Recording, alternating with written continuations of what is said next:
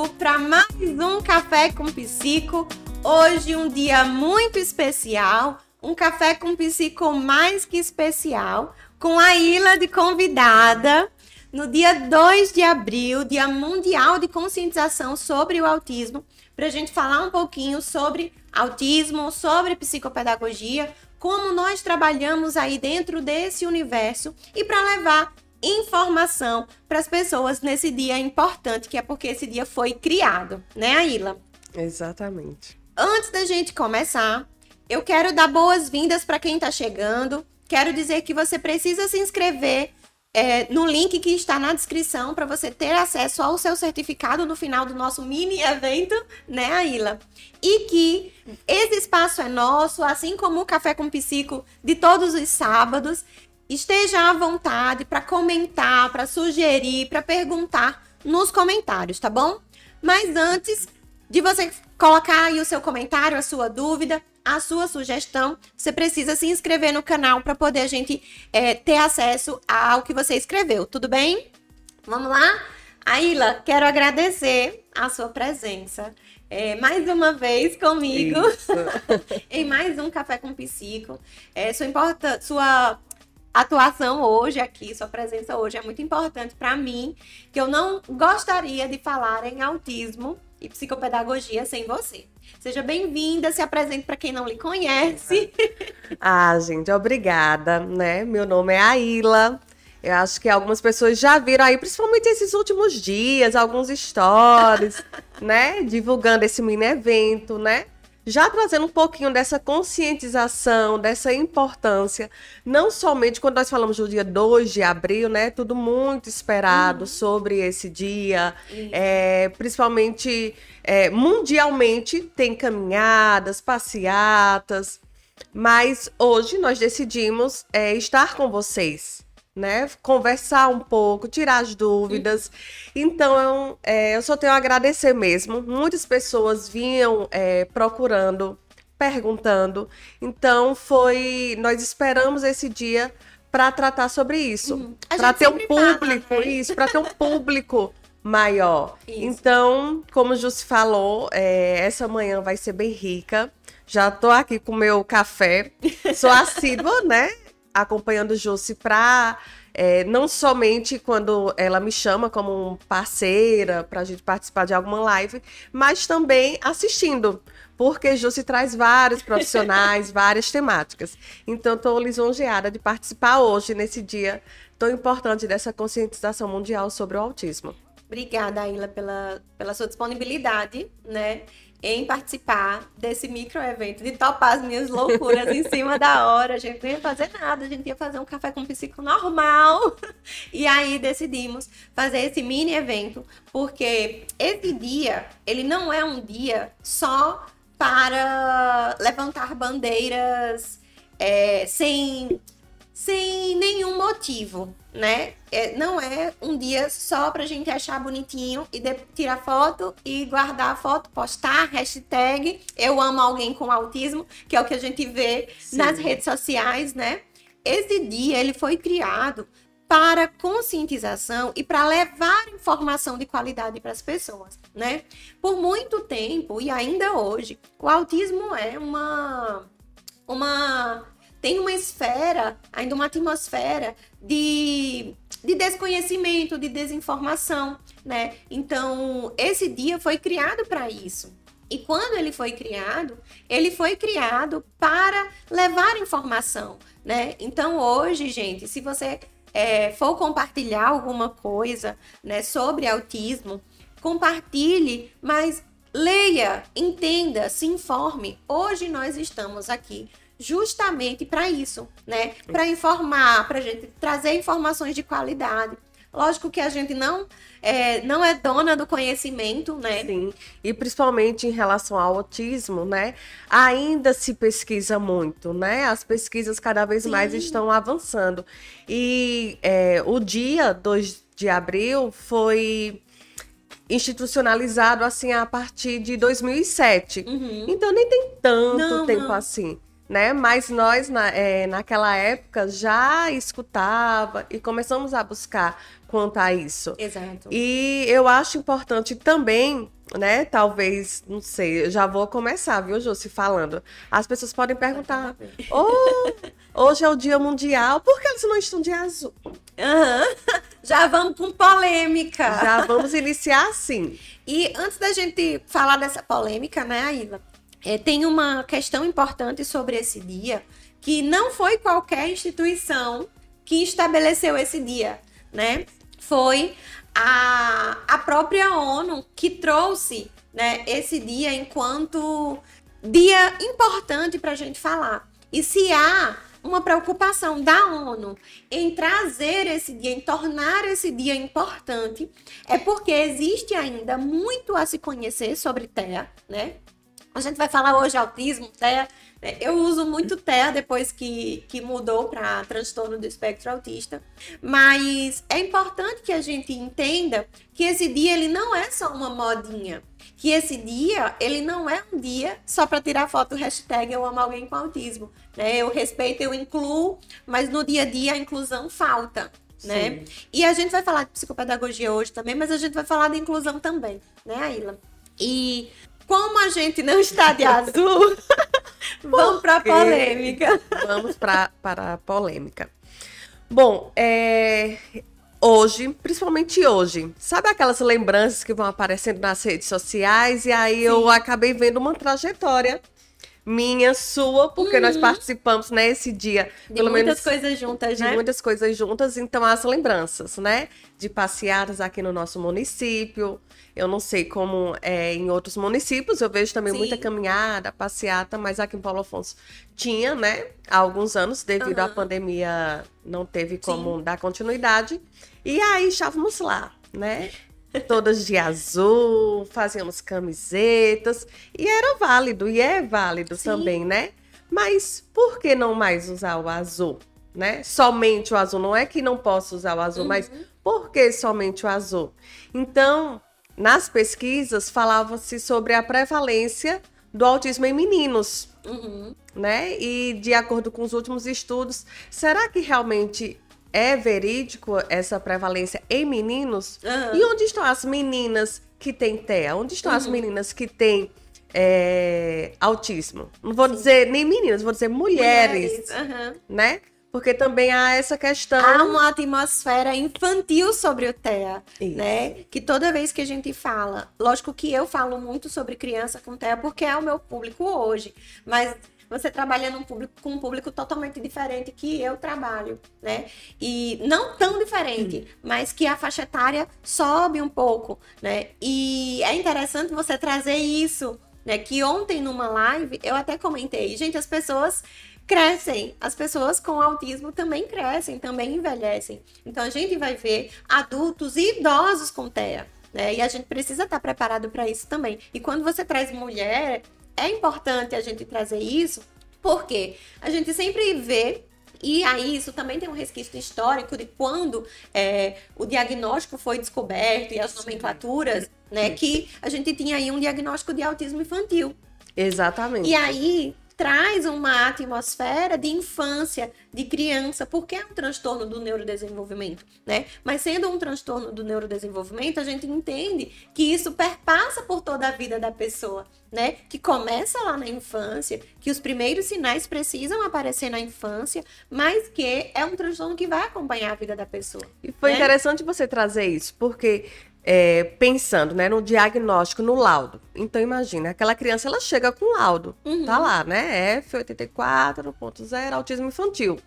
E o- Ainda é assim porque o, E o, o CID-10. é, ainda tá mudando, né? Isso. gente. Só que aí vai passando os anos, porque ele não vai mudar o CID. Sim. Só que aí ele já é adolescente, já é adulto e tá lá. Autismo infantil. Por isso que Os tam- adolescentes que a gente acompanha, né, tá o CID é autismo, autismo infantil, né? infantil. Aham. Então, a importância também, que aí nós vamos falar um pouquinho sobre quando mudou, por que que mudou, Sim. né? De, Aham. de autismo, né? E várias outras é, nomenclaturas para TEA, isso. né? Por ser algo mais que iria abranger de uma forma É. geral de E aí, começando mais uma polêmica, é, sobre isso ainda, a gente vai chegar lá na psicopedagogia. É. Vamos assim, conversando, vem um assunto, vem outro, mas voltando ao azul. É, voltando ao Comecei e azul. não dei continuidade. É, ah, você quer falar mais alguma coisa? Então, é essa subnotificação que acaba tendo em relação às meninas, às mulheres, Aham. né? Então, será que essas pessoas, essas mulheres com autismo, com TEA, elas estão aí, mas não estão sendo notadas, Uhum. Né? Ou, ou o que acontece? Elas são, às vezes, crianças, né? Meninas que são quietas, não conversam muito, e tem muito aquele estereótipo de que, ah, não, mas ela é tímida, ela é assim mesmo. Uhum. E se espera mais isso de meninas do que de meninos. Uhum. Então, às vezes, é, Quando essa- existe um nível de suporte 1, que são é, características mais leves, né, questões mais é, suaves em alguns aspectos, porque quando a gente vai é, conversar, quando a gente tem acesso às adolescentes, às mulheres com TEA, é leve para quem vê de fora Sim, sim. né? E aí é interessante a gente falar disso, das mulheres com TEA, das meninas, das mulheres, das idosas. É, mas a- o fato também de não estarmos azul, de azul, é porque por muito tempo se usou o azul pela, pela questão dos meninos, né? E usou o quebra-cabeça, Sim. né? E os próprios autistas, as pessoas com TEA não se sentiram representadas, né? Inclusive, existe um movimento que é não fale da gente sem a gente, né? Hoje a gente queria ter alguém para compartilhar algo assim com vocês, mas infelizmente a gente não consegue. Não conseguimos em tempo hábil porque pensamos Isso. isso, em cima da Porque também. tem, né, pessoas sim que é, nós conhecemos que pode participar, que teria total consciência para conversar com vocês, para estar Isso. próximo de vocês. Que isso eu já vou deixar aí para um próximo evento. Vamos pensar, vamos pensar. Vamos pensar, né? E Não aí- somente em relação ao autismo, né? Em relação a a questão questões. do próprio quebra-cabeça, é, que eu amo usar o quebra-cabeça ainda, mas eu sei que eles não se sentem representados muitas vezes, né? E aí é importante a gente ter essa conversa também com eles e dizer como é que você quer ser representado, Representado. né? Mas muitas vezes eu quero ser representado só como uma pessoa, né? E a questão da cor é, tem outras questões da própria neurodiversidade, da- do próprio espectro, né? Ser tão amplo, ser tão, tão vasto. amplo. Isso. E de existirem também outras questões é, da, do movimento né, LGBTQIA, das Dos questões negros. dos negros, dos, dos autistas que são homo, hétero, cis, trans, né? Então, quando a gente pensa em autismo e voltando lá para aquela esfera de infantil, de máculo, de Anjo. de anjo azul, né? A gente poda muitas questões e não que a gente poda, mas a gente não pensa, a gente não abrange essas questões no nosso dia a dia e a gente acaba por alguns momentos, né, desprezando os autistas que crescem, os meninos que crescem, né? As, as orientações sexuais, as identidades, né? O jeito que ele se manifesta no mundo além do autismo, né? Sim. Então hoje a gente vai trazer uma perspectiva além clínica e isso é importante da gente estar trazendo. Isso já é além clínica, né? Sim. Porque quando a gente traz é, orientação sexual, quando a gente traz representatividade social, né?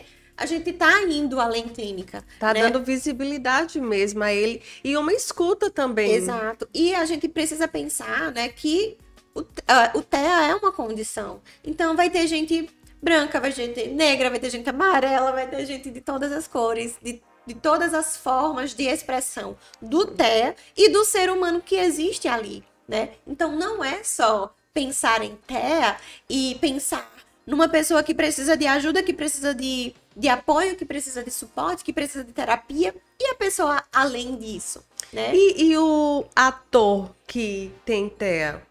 E o cantor, né? Então, assim, eles estão na sociedade. Sim, É isso que nós temos que entender. Muitas vezes, é, quando criança, né? Às vezes os pais ou alguns profissionais, é, se não tiver essa visão, então vai realmente, como você falou, eu acho que a palavra é podar, achar que ele não vai conseguir, né, alçar, né, o- o, voo de trabalhar, de fazer uma faculdade, de viajar, de namorar, de, de casar. namorar, né? Então é importante que a gente pense nisso, né? Também quando a gente fala em criança, em estimulação, intervenção das crianças, a gente precisa também pensar que não é só o suporte educacional, pedagógico, psicopedagógico e terapêutico como um todo, né? Dependendo das necessidades de cada pessoa. Mas a gente precisa também pensar que vai ter ali um ser humano que vai precisar de autonomia, independência, responsabilidades. Lógico que de acordo com as questões, né, as necessidades, o desempenho cognitivo, social, afetivo, a gente precisa pensar nessas coisas também, né? Para muitas vezes não ficar, olha, mas vai entrar na faculdade. Pode ser que não entre na faculdade, pode ser que pode ser que ele não queira uma habilidade também. diferente, pode ser que não queira entrar. Né? Então a gente precisa pensar nas pessoas como pessoas. E o fato de não estarmos de azul já dá uma chocada Sim. nas pessoas, né? De falar de autismo no dia do autismo e não estarmos de azul. Porque há mulheres, né? Há mulheres, há negros. há negros e há outras questões. E a gente precisa pensar que há pessoas independente da condição, Sim. né? E quando a gente pensa em pessoas, a gente torna tudo muito mais humano, né? Sim. Ontem, e eu sempre coloco, já fiz uma postagem, já falei sobre isso também, que quando a gente não coloca as pessoas em caixas, a gente consegue desenvolver melhor. Né? Consegue pensar as pessoas como pessoas. E é isso que a gente quer trazer hoje. A gente está trazendo informação sobre TEA, mas a questão da representatividade, de entender a pessoa com TEA, compreender para incluir, que é a frase que a gente vê o tempo inteiro, né? Mas a gente precisa também compreender essa pessoa como pessoa e não só pessoa com TEA. É uma pessoa com TEA, mas é uma pessoa que é filha de alguém, neta de alguém, que pode ser mãe de alguém, pai de alguém, né? É estudante, é, é é, funcionário de algum lugar. Então a gente precisa pensar que, além do TEA, existem vários outros papéis que essa pessoa desempenha, né? E que é importante a gente deixar essa imagem de infantil, de autismo infantil, né? de pensar no transtorno como um todo, né? E nas necessidades individuais de cada pessoa, para que a gente possa incluir de fato. Porque quando a gente pensa como pessoa, e aí é uma coisa que as pessoas acham muitas vezes que é capacitismo, que é não, não incluir, não, né, não falar sobre o TEA de fato. Mas é capacitismo também quando a gente só pensa no TEA. Quando Sim. a gente só vê a pessoa enquanto uma pessoa com TEA, né? E outras outras tantas condições, né? Então é importante que a gente se atente que essa pessoa é uma pessoa e que ela vai crescer, ela vai se desenvolver. A gente vai ajudar, a gente vai estar ali para desenvolver as potencialidades dessa pessoa, mas que é importante que é uma pessoa. Né? E por isso que eles, né, começaram a, olha, nós vamos falar sim, nós vamos dizer o que nós concordamos ou não. E essa visibilidade, quando você falou do azul e do quebra-cabeça, por quê? Se é, nas postagens, logo no início, quando houve, né, essa esse dia da conscientização mundial. Se você olhar historicamente a imagem do quebra-cabeça, é, algumas pessoas, né, eles acabavam se vendo, e realmente houve algumas postagens no início, como se fosse aquela pessoa que falta uma peça, né? Mas será que, de forma geral, só eles, nós somos todos com, completos, completos né? né? Aí outras pessoas já têm uma interpretação, uma compreensão diferente. Não é pela complexidade. Uhum. Nós trabalhamos muito com quebra-cabeça, já falando de, de, um recurso pedagógico, uhum. né? Que é complexo. Cada vez mais nós vamos é, colocando mais peças, quantidade de peças, e é complexo para alguns, uhum. né? Então, outras pessoas, não, mas não é essa questão de que falta uma peça, mas por ser complexo, por isso que se utiliza utilizava, né? Utiliza ainda a questão do, da pecinha do quebra-cabeça. Quando eles se falava também de cura naquela uhum. época, né? Que existe cura. Ontem eu até fiz uma postagem, foi muito engraçado as pessoas comentando, mandando mensagem. Poxa, que legal, né? Realmente, tem cura? Não tem? É, hoje, é, logo no início, antes de iniciar aqui, falamos sobre algumas falas, né? De que sair do espectro como assim sair do espectro? Você está falando que então é doença? Porque... Eu posso colocar e depois eu posso tirar, né? Sim, exatamente. É, é, igual a história do portador. Sim. Né? Quem importa, desporta, né? Ninguém importa deficiência. Então é, é complicado a gente falar de sair, porque ninguém colocou a criança lá, ela já nasceu assim. Exatamente. Né? Então, como é que a gente diz sair? E aí, o fato de, ah, saiu do espectro, é como se a criança intencionalmente quisesse entrar, Sim. né? E, e aí as pessoas estão vendendo, eu vejo muito isso, né? Estão vendendo Terapia. terapias que, que vão trazer isso, que vão tratar disso, Uhum. é, dietas, é, medicamentos mirabolantes que vai trabalhar isso. Por isso da importância desse dia, a gente fala Uhum. isso, porque há pessoas ganhando dinheiro em relação a isso. Então vamos realmente se informar Isso. antes de você postar, ou antes de você procurar determinado profissional. Leia mesmo, tire suas dúvidas. Uhum. Eu acho válido, né? E nós usamos nossas redes sociais para isso também, né? Não é só para mostrar o nosso trabalho, é para informar, para conscientizar as pessoas, né? Nós também temos várias parceiras e conversamos muito quanto a isso, né? Uma postagem, uma coisa, poxa, que legal, né? Isso mesmo. Uhum. É, posso compartilhar? Porque é importante. Conhecimento não tem que ficar somente Isso, comigo, isso. né? É para todos, porque o conhecimento, se estiver só comigo, eu vou estar fazendo o quê? Trazendo o quê, né, para a sociedade? Então eu Exato. tenho u- uma responsabilidade, Uhum. quanto não somente com os meus pacientes, com os meus alunos, mas para com as pessoas Isso, com a sociedade como um todo. como um todo. né? A sociedade ainda precisa saber muito sobre, sobre TEA. né? Ontem eu recebi uma, uma social media que trabalhava com alguns perfis e queria trazer esse tema é, para o perfil de uma de um restaurante e agora eu não vou lembrar o outro perfil de, de um perfil de um conselho tutelar, né? E eu conversando com ela em um dos 10 minutos das pequenas pausas que a gente faz, né? Eu coloquei, é, ela disse assim que não queria trazer esse dia para o perfil de um restaurante. Como é que um restaurante fala de autismo? Eu achei super interessante a postura dela, enquanto é, social media, né, em trazer esse tema para o cliente dela. Mas o cliente dela disse assim: Mas eu tenho medo das pessoas acharem que eu estou sendo apelativo e que eu estou a- apenas aproveitando a data, Sim. né? E eu disse para ela assim: Tá, mas como funciona? Aí no restaurante que você, que você, né, com seu cliente, como é que, como é que funciona? Existe atendimento prioritário e não é preferencial, a gente chega lá já já, né? Não é preferencial, é prioritário. Existe atendimento prioritário? Existe algum protocolo para é, ajudar uma pessoa que esteja em crise? Existe é, algum lugar, alguma mesa reservada para, para pessoas com TEA que seja mais afastada do som, que não tenha tanta movimentação de pessoas. Ah, Júcio, mas isso é excluir, é deixar num canto? Não. A pessoa com TEA, ela pode sentar em qualquer lugar do restaurante. Mas se ela sentir a vontade, dizer, eu posso ir para aquela mesa? De como é que o restaurante trata isso, né? Sim. Como é que é, ele trata a família de uma criança que faz barulho, que faz estereotipias, que anda de um lado para o outro. Lógico que eu não estou querendo trazer um personagem, fazer uma, uma, né, uma coisa caricata. Mas que existem crianças que precisam se autorregular situações. nessas situações. Né? E como é que o restaurante lida com isso? Né? Então é importante a gente pensar que os autistas vão para todos os lugares. Vão para a escola, vão para os restaurantes, vão para os bancos. E às vezes as famílias deixam de ter um momento de lazer porque esses espaços não, não, têm. não acolhem da Isso. melhor forma, né? Então, quando ela trouxe, eu achei pertinente, né, dela trazer isso.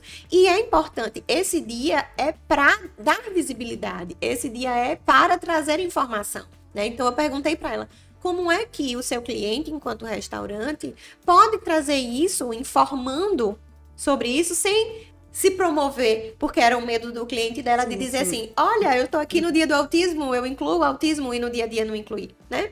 E aí, é, com o conselho tutelar foi a mesma coisa. Eu disse, tá. Ela, não, porque no ECA não, não versa sobre TEA. O ECA não, não traz muito sobre isso. Eu disse, tá, não traz. Mas o ECA fala sobre criança e adolescente. E a criança com autismo é, é uma, criança, criança, É uma adolescente, é uma adolescente. do. Né? Então, ele tem os direitos também ali pres, é, preservados, né? Pelaquela lei. E é importante pensar nisso. E aí, por isso que eu trouxe que a gente precisa entender que são pessoas, né? Que não é só a lei do TEA, que não é só a lei da inclusão, que é a Constituição serve para todo mundo, independente de quem seja. Eu é... achei interessante você falar do restaurante, uma questão. A social media veio, né, conversar e talvez o proprietário. Sim. Mas todos os funcionários têm essa consciência, trabalharam quanto a isso? Tem capacitação, sabe o que é, sabe, né? né? É, é... Porque é isso, poxa, vai ter, mas todos sabem como lidar, então às vezes, antes de você chegar de, de fazer uma propaganda tal, primeiro capacita, primeiro conversa, uhum. né? Só em ele estar tá buscando, eu acho super válido. Sim. Eu não estou dizendo que não teve, que eles não tenham conhecimento. Pode ser que tenha. Mas estou falando até de outros mesmo, sim, que, que possam até vir a nós, né? Perguntar, poxa, como é que eu vou fazer e tal. Exatamente. É, você, principalmente, tá fazendo mais, né? Supervisão tal. E eu sei que algumas pessoas procuram quanto a isso. E nesse dia, como você falou, não só em relação ao TEA, mas em relação a qualquer outra deficiência, transtorno, uhum. né? Uma dificuldade é importante procurar é, profissionais para ter essa capacitação, essa formação, uhum. né? Essa humanização. Eu acho Sim, que é isso, é, é humanização. É, mas, mas é bem isso mesmo, assim, as pessoas estão esquecendo, né, que as pessoas são pessoas. Sim. Né, que atrás da pessoa que está se expondo na rede social enquanto profissional, enquanto influencer, existe uma pessoa. Né? E uma pessoa que está se expondo enquanto profissional, existe uma pessoa atrás desse profissional, né? E falando em perfis, é, existem algumas pessoas com TEA que são influencers. Sim. Que trazem isso nas redes sociais. E muitas vezes, essas pessoas que estão levando conhecimento, que estão falando da vida delas, são atacadas pelo fato de, ah, mas você não é autista, e autista fala desse jeito para as câmeras, né? Então, Exatamente. hoje é o dia da gente dar visibilidade, da gente levar informação para as pessoas, para que as pessoas consigam entender, né? Então, uma das coisas é da gente tirar esse rótulo, tirar da caixinha do que é, do autismo, do que falta, da peça que falta, e a gente começar a entender a pessoa e principalmente o autismo como uma condição. E que a apresentação dessa condição vai ser de diversas maneiras, né? E as pessoas podem perguntar, sim, não, utiliz, não estão utilizando, vocês vão ver em vários espaços, né, ainda. Não estou dizendo uhum. que foi excluído tal, mas é porque eles estão falando e nós estamos escutando. Exato. Mas e o que é que está sendo usado no lugar do quebra-cabeça, no lugar do azul? Se vocês observarem aí o símbolo do infinito, colorido, bem colorido, né? Que representa a neurodiversidade. Sim. Então, eles estão é, se sentindo mais confortáveis e estão utilizando esse símbolo, uhum. né? A, acabamos não falando, é verdade, né? Falando é. sobre o que não, é, o que eles não se sentem mais confortáveis de ser uhum. representado, né? Quanto a esses símbolos e estão utilizando esse símbolo agora. Exato. É, e aí você trouxe um ponto bem importante e eu vi, é, eu tô seguindo alguns perfis uhum. de pessoas com TEA. Sim. E escutando mesmo, né? E eles têm uma visibilidade imensa e isso é maravilhoso. Uhum. Porque outras pessoas com TEA estão se identificando, poxa, ele tá falando o que eu sinto, ele tá falando, né? Como tá me representando ali. Isso. E aí tem uma fala de uma mulher que diz que tinha todo um sofrimento, ela já com 20 e poucos anos, e ficou nessa busca incessante sobre o que tinha, né? Então era sempre é, rotulada de que era preguiçosa, em algumas vezes, que era tímida. Uhum. E aí ela buscou o diagnóstico TEA, ansiedade e déficit de atenção. Uhum. Só que ela imaginou que meu mundo vai mudar agora. Não mudou nada. né? Não mudou nada ela ter esse diagnóstico. Ela, nível 1, né? Uhum, suporte, suporte 1. 1. Então, ela ficou, como assim não mudou? Para ela, ela disse que acabou sendo um tormento maior em algumas situações, em outras não, mas em algumas sim. Por quê? Porque quando ela chegava em determinado local, que ela precisava de um atendimento prioritário uhum. por algumas questões, as pessoas Primeira Questionam, coisa. né? Mas você, como assim? Mas você não parece Aham. ter TEA, Tem, tem isso também. né? Você não parece ter TEA, você não parece. Ele não vai ter um- uma fisionomia diferente que você vai conseguir identificar o TEA quanto a isso, características físicas. Você não vai, né? Ah, porque pessoa com autismo, com TEA, ela não fala. Ela não vai olhar no olho, Uhum. né? Ela não vai compreender. Não, vai depender. Uhum. São pessoas e pessoas. Então ela diz que um sofrimento imenso. Eu vou até pedir permissão só para fazer aqui a leitura do que ela, Sim, à vontade. né, à dá essa visibilidade mesmo da e fala tem dela. uma questão, né, importante que principalmente as, as mulheres com TEA é, de nível de suporte 1, elas camuflam algumas coisas porque elas entendem que as pessoas esperam socialmente dela algumas questões. E mesmo sofrendo, ela tá ali olhando no olho da pessoa, porque é mais educado olhar no olho, Sim. né? E como eles têm toda essa compreensão, então eles conseguem fazer Isso. isso. Então a gente precisa entender também que nem tudo que parece é, né? E que autismo não tem cara. Que não, não tem marcadores, né? é, de fenótipos, né? De, de, de externos, como outras condições, né? Então não dá pra gente perceber, bater o olho e dizer. A Ilha é autista, Sim. né? E também não tem marcadores biológicos ainda, né? Existem algumas pesquisas que estão, né? Ainda em desenvolvimento. falando muito da parte genética, Isso. né? Então, é, só quando eles avançaram mais na pesquisa, eles viram também que vão ter é, questões ambientais. Isso, É porque a gente fala hoje muito de epigenética, né? Que não é só a genética, que existem outras coisas que influenciam também em algumas condições. É, pode ficar à vontade aí ler. É, vamos lá, o que ela falou, né? Ah, então ela recebendo esse diagnóstico, né? Uma pessoa que trabalha, que fez faculdade, e ela disse o seguinte: é, sim, a palavra é bem essa, sobrevivência, né? Já cheguei a duvidar dos meus próprios diagnósticos. TEA, TDAH, depressão, ansiedade. Minhas lembranças se confundiam. Nas filas, continuo sendo ignorada, até que o esgotamento seja tanto que os movimentos pendulares, que todo mundo reconhece apenas nos autistas severos, me ajude a me regular e aguentar o tranco. Não há inclusão social para a mulher autista. Então, quando eu vi, né, esse depoimento dela, essa fala dela, né, aquilo, poxa, né, Uhum. imagina esse sofrimento que ela está passando.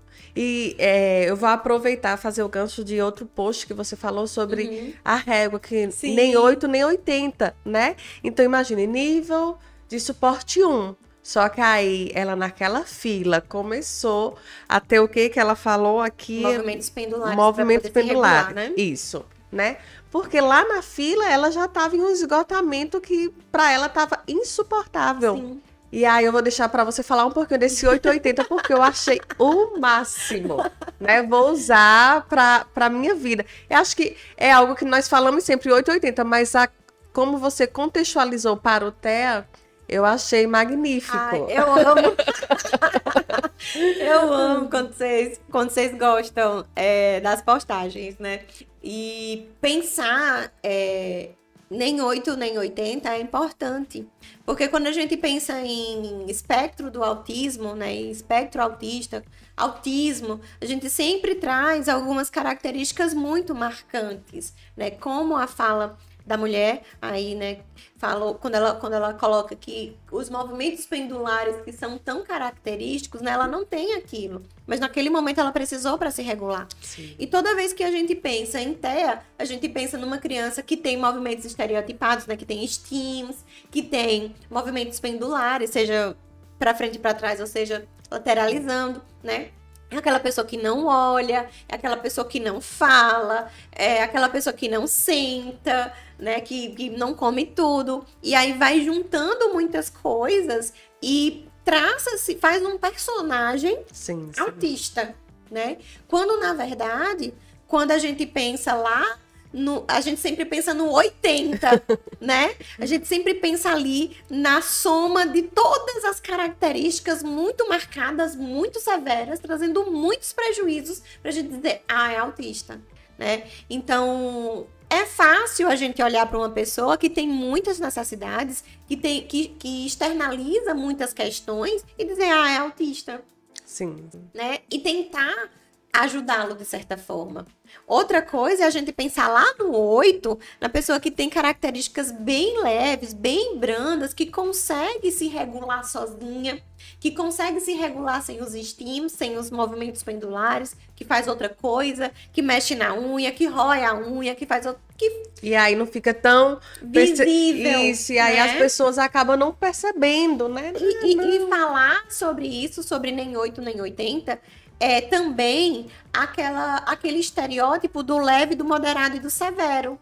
Né? Então, quando a gente traz nível de suporte 1, 2 e 3, é, as pessoas se pegam nesse 1, se pegam nesse leve, né? E muitas famílias dizem assim: ah, não precisa de TEA não, porque é leve. Ah, não precisa de, de psicopedagoga não, porque é leve. Ah, não, não vou levar para fono, porque ele fala. Mas como está sendo essa fala? Como Exatamente. é o diálogo? Né? Então, o falar é uma parte, mas e a comunicação? E a parte social do falar? Porque falar por falar não é funcional na sociedade. Hoje a gente está conversando, eu estou falando e você está me entendendo. E se eu estivesse falando aqui, virada assim, de costas, ou se eu estivesse lhe ignorando, ou se eu estivesse aqui falando uma coisa que não tivesse nada a ver, não estaria sendo funcional para nossa conversa e para nossa, nossa relação né? Então, entender outras questões da fala, da linguagem é importante. E a fono é importante naquele momento mesmo na criança que fala. Sim. Né? Sim. A psicopedagogia é importante para a criança pequena. E aí a gente vai chegar lá na psicopedagogia ainda. Mas é, é, entender que nem 8 nem 80, que uma pessoa que tem, é, que fala, uma pessoa que se comunica, que é funcional se comunicando, ela pode ter questões severas de relacionamento. Sim ou questões, é, dificuldades, prejuízos importantes de, é, com questões sensoriais. Ela pode ser 8 em uma determinada questão e 80 em outra. Exato. E, quando Ou, gente... e ainda tem esse intervalo, né? Exato. Então, quando a gente pensar em TE, a gente nem pode pensar no 8. Ah, é tudo lindo, é maravilhoso, é o anjo azul. E florear as situações, porque a vida real, ela não é florida. Sim. Não a só vida para real ele para nem, as pessoas. Nem para eles, nem para as pessoas que estão junto, junto às famílias. As famílias, os profissionais, né? Então, quando a gente diz assim, a gente, a gente e aí eu, eu vou criticar, mas eu vou retificar já já.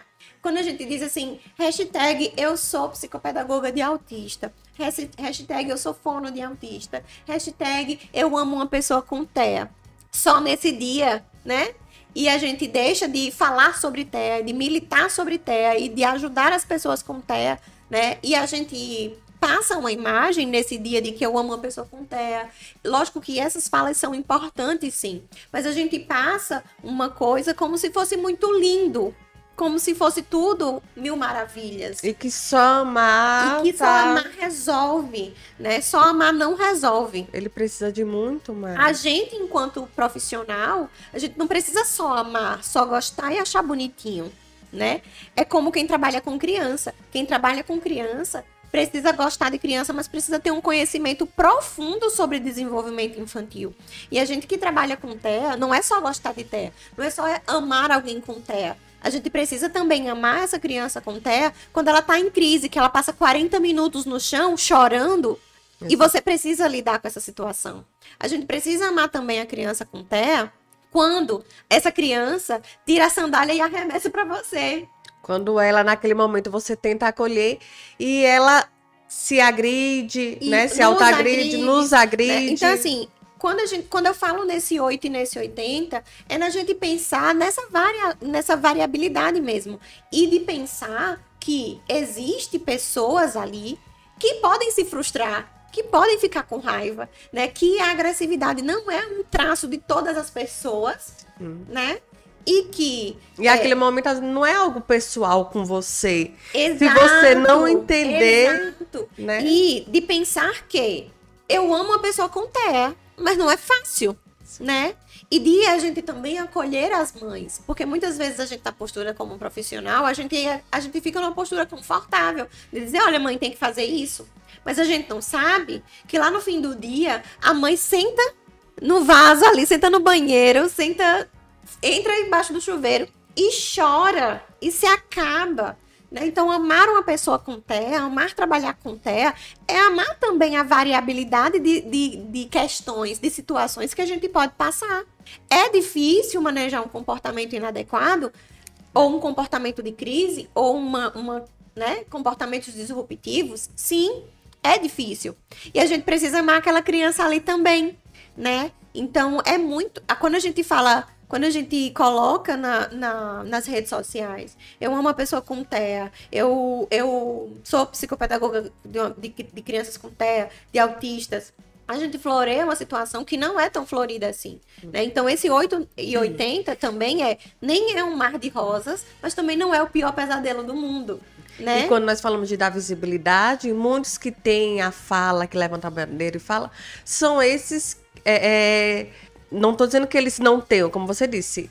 Ele pode estar em um momento, né? Tá lá no suporte 1, Sim. mas em outros momentos ter questões bem pontuais que precisa de uma intervenção maior.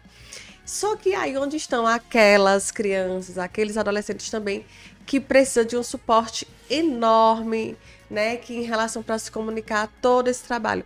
Nós, é, acho, muitas vezes a gente não vê essas crianças. Não vê essas crianças. A gente sabe, só vê nos noticiários depois. Né? Então, assim, aí eu já vou entrar em mais uma polêmica para aproveitar aí a, a sua Bora. régua do 880, né? Então, eu vi um dia desse falando sobre pai, mãe, né? Acorrentou o seu filho com, com autismo, por quê tal? E aí há diversos comentários. Eu acho, eu gosto de ler a informação, entender uhum. o que foi que aconteceu, mas eu fico feliz e fico triste ao mesmo tempo quando eu olho os comentários. Né, das pessoas, eu gosto muito, para poder até entender o que, é que a sociedade está pensando. Exato. O que, é que a sociedade conhece para estar tá chegando, né, nessa rede uhum. social uhum. e tá comentando e colocando esse comentário. Será que é porque ela realmente não tem conhecimento? Exato. Ou ela tem conhecimento, só que ela tem a informação, mas não compreende, uhum. vou, vou, usar isso, né? Mas não Sim. compreende né, o porquê ou o que foi que causou isso. Isso. Onde é que estão essas pessoas? Exatamente. Aí lá temos comentários. Estou é. aqui com, com um celular Agora de suporte para um comentário da Kátia Santos. Esse dias, esses dias, vi uma postagem de uma menina com TEA que passou para uma universidade. E nos comentários diziam: Mas você não parece ter autismo, isso acontece muito. Eu acho que eu vi essa postagem também, eu acho que ela ficou em uma das primeiras colocações, Sim. né? E trazer a potencialidade das pessoas com TEA gera desconforto nas pessoas. Eu não sei se você percebe isso, né? Como, como se, ah, eu não consegui, porque ela que tem TEA conseguiu, ah, então ela não tem TEA, né? Isso. E eu acho importante é, a fala da Kátia, né? Bem interessante, porque esse não parecer ter autismo, né? Autismo não tem cara, autismo não, não tem questões visuais, né? E é só aquela menina que passou naquela universidade sabe o quanto ela precisou superar para estar ali, para ter aquela aprovação, né? E, e, quantas outras não estão aí estudando ou se formarem e nós não sabemos? Não sabemos. Quando eu falei da subnotificação em Exato. relação ao diagnóstico. Nem elas próprias sabem que Sim. Né, que podem ser diagnosticadas, que tem ali a possibilidade de ser diagnosticadas com TEA, né? Então, é, obrigada, Kátia, pelo, pelo seu, pela sua contribuição. Maria Aparecida Pereira, obrigada por nos, nos proporcionar esses momentos. Parabéns a Ila e Jussi. Ah, obrigada, Aparecida. Gente, estamos aqui acompanhando vocês. Mais um. Sandra Santos, colocações perfeitas. Vamos lá, gente. Podem continuar comentando aí, colocando as sugestões, perguntando, que a gente está acompanhando tudo por aqui, tá certo? Então, vamos, vamos seguir, Aila. Você falou da questão da subnotificação do diagnóstico. Acho importante né, a gente pensar é, nessas pessoas que não foram diagnosticadas. E aí, eu conversando com uma pessoa esses dias, é, a pessoa disse assim: Ah, Jussi, mas parece que tem. Eu... Vamos lá, é complicada nessa ah. fala, mas tudo bem. É, é, parece que existe uma epidemia de autismo. Tantas crianças. Já escutei é, isso. Tantas crianças sendo diagnosticadas com TEA, né? E eu falei, mas não são só as crianças que estão sendo diagnosticadas com TEA. Sim. Adolescentes estão sendo diagnosticados com TEA. Adultos estão sendo diagnosticados com TEA. E não é pelo fato de ser uma epidemia. É porque antes, né, a gente não tinha tanta informação, a gente não tinha tanto conhecimento e a gente não tinha como fazer um diagnóstico sobre é, um diagnóstico de TEA quando a gente não tinha suporte teórico para isso. Sim. Né? Então, muitas vezes, aquelas pessoas com TEA lá do 80, né, de nível de suporte 3 em muitas áreas, é, eram aquelas pessoas que eram loucas, eram aquelas pessoas que, que viviam acorrentadas e que a gente não via na sociedade. E se for lembrar lá no início, até eles, eles acabavam colocando no mesmo quadro de diagnóstico de esquizofrenia. De esquizofrenia, de deficiência intelectual, né? Então, é, somente de deficiência Isso, intelectual. porque tem que separar, né? Ele pode ter também. Isso, Dizer, mas isso. não quer dizer que seja uma coisa só. Exato. né? E aí existe, existiu e ainda existe uma subnotificação. Então, quando a gente pensa de, ah, tem muita criança com TEA por aí, que bom que elas estão por aí. Né? E que Sim. bom que elas estão sendo diagnosticadas. E o fato do diagnóstico não é pensar em rotular as crianças, mas é pensar em, ok, eu sei qual é a necessidade de fato que ela tem. né? Então, muitas vezes, o diagnóstico é o ponto de partida para caminhar num tratamento e nas intervenções que a pessoa precisa. É o ponto de partida não só das intervenções, mas de compreender por que aquele indivíduo faz aquilo, né? Entendi. Então, E, e outra coisa, quando você fala em relação a essas pessoas, né, quando ah, tem uma epidemia, né? Tá, o que é que tá acontecendo que tá tendo essa crescente de pessoas, né, com com autismo, como você falou, principalmente é, os profissionais. Eu acho que eles também acabaram buscando se profissionalizar, né, estudar, estão estudando também, como eu disse, é, em relação ao TEA, ainda está sendo, mu- muitas coisas estão sendo estudadas, estão sendo pesquisadas ainda. Então, que bom que os profissionais estão buscando sim, e tá, estão conseguindo cada vez mais diagnosticar mais cedo, e a intervenção Sim. precoce também acontecendo. E esse dia é importante para isso, né? Sim. Também. E falar sobre é, TEA e entender que ele não é linear, não é um conjunto, né? Não é um, um pó compacto para as mulheres que estão aí. Que bom compreender gente, bem, né? Não é um pó compacto que a gente junta um monte de poeira, um monte de pó e compacta ali, e coloca num potinho, né? Sim. Então, entender que não é isso, né? Que existem outras coisas, né? Que existe variabilidade na, na regulação, existe variabilidade nas questões sensoriais, existe variabilidade na comunicação, né? Então, é importante que a gente pense nessas variabilidades de apresentações para que a gente entenda é, que nem todo TEA é igual, né? E, e, e era o que eu quis, é, o, o, o meu objetivo com aquele post da régua, porque muitas vezes a gente quer medir a criança pela régua do autismo. Sim. E aí alguns vão se pegar quanto a isso, ou qualquer característica que eu observar dizer tem. Ou, não tem. Não tem porque ele não tem isso e isso. Autista porque não, não, não tem movimento É, ele a primeira, eu acho que o que eu mais escuto É, é, ele fala.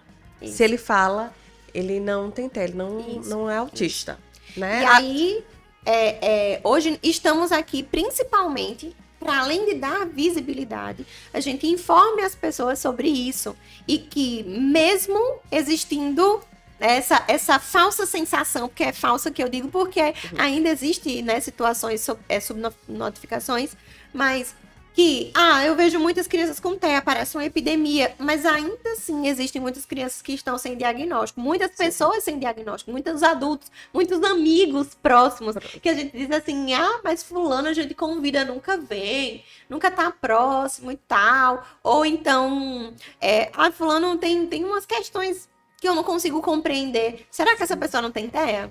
Né? Então, muitas vezes a gente pensa num- numa figura caricata da pessoa com TEA, e às vezes a pessoa com TEA tá do nosso lado, a gente tá interferindo, né, no desenvolvimento dela, é, negativamente, e a gente não, não se dá conta, né? Eu, eu vou aproveitar, né, é, em relação à criança, como eu tenho contato também com alunos, não só pacientes, né, com Aham. alunos também, e, e sempre fazemos uma.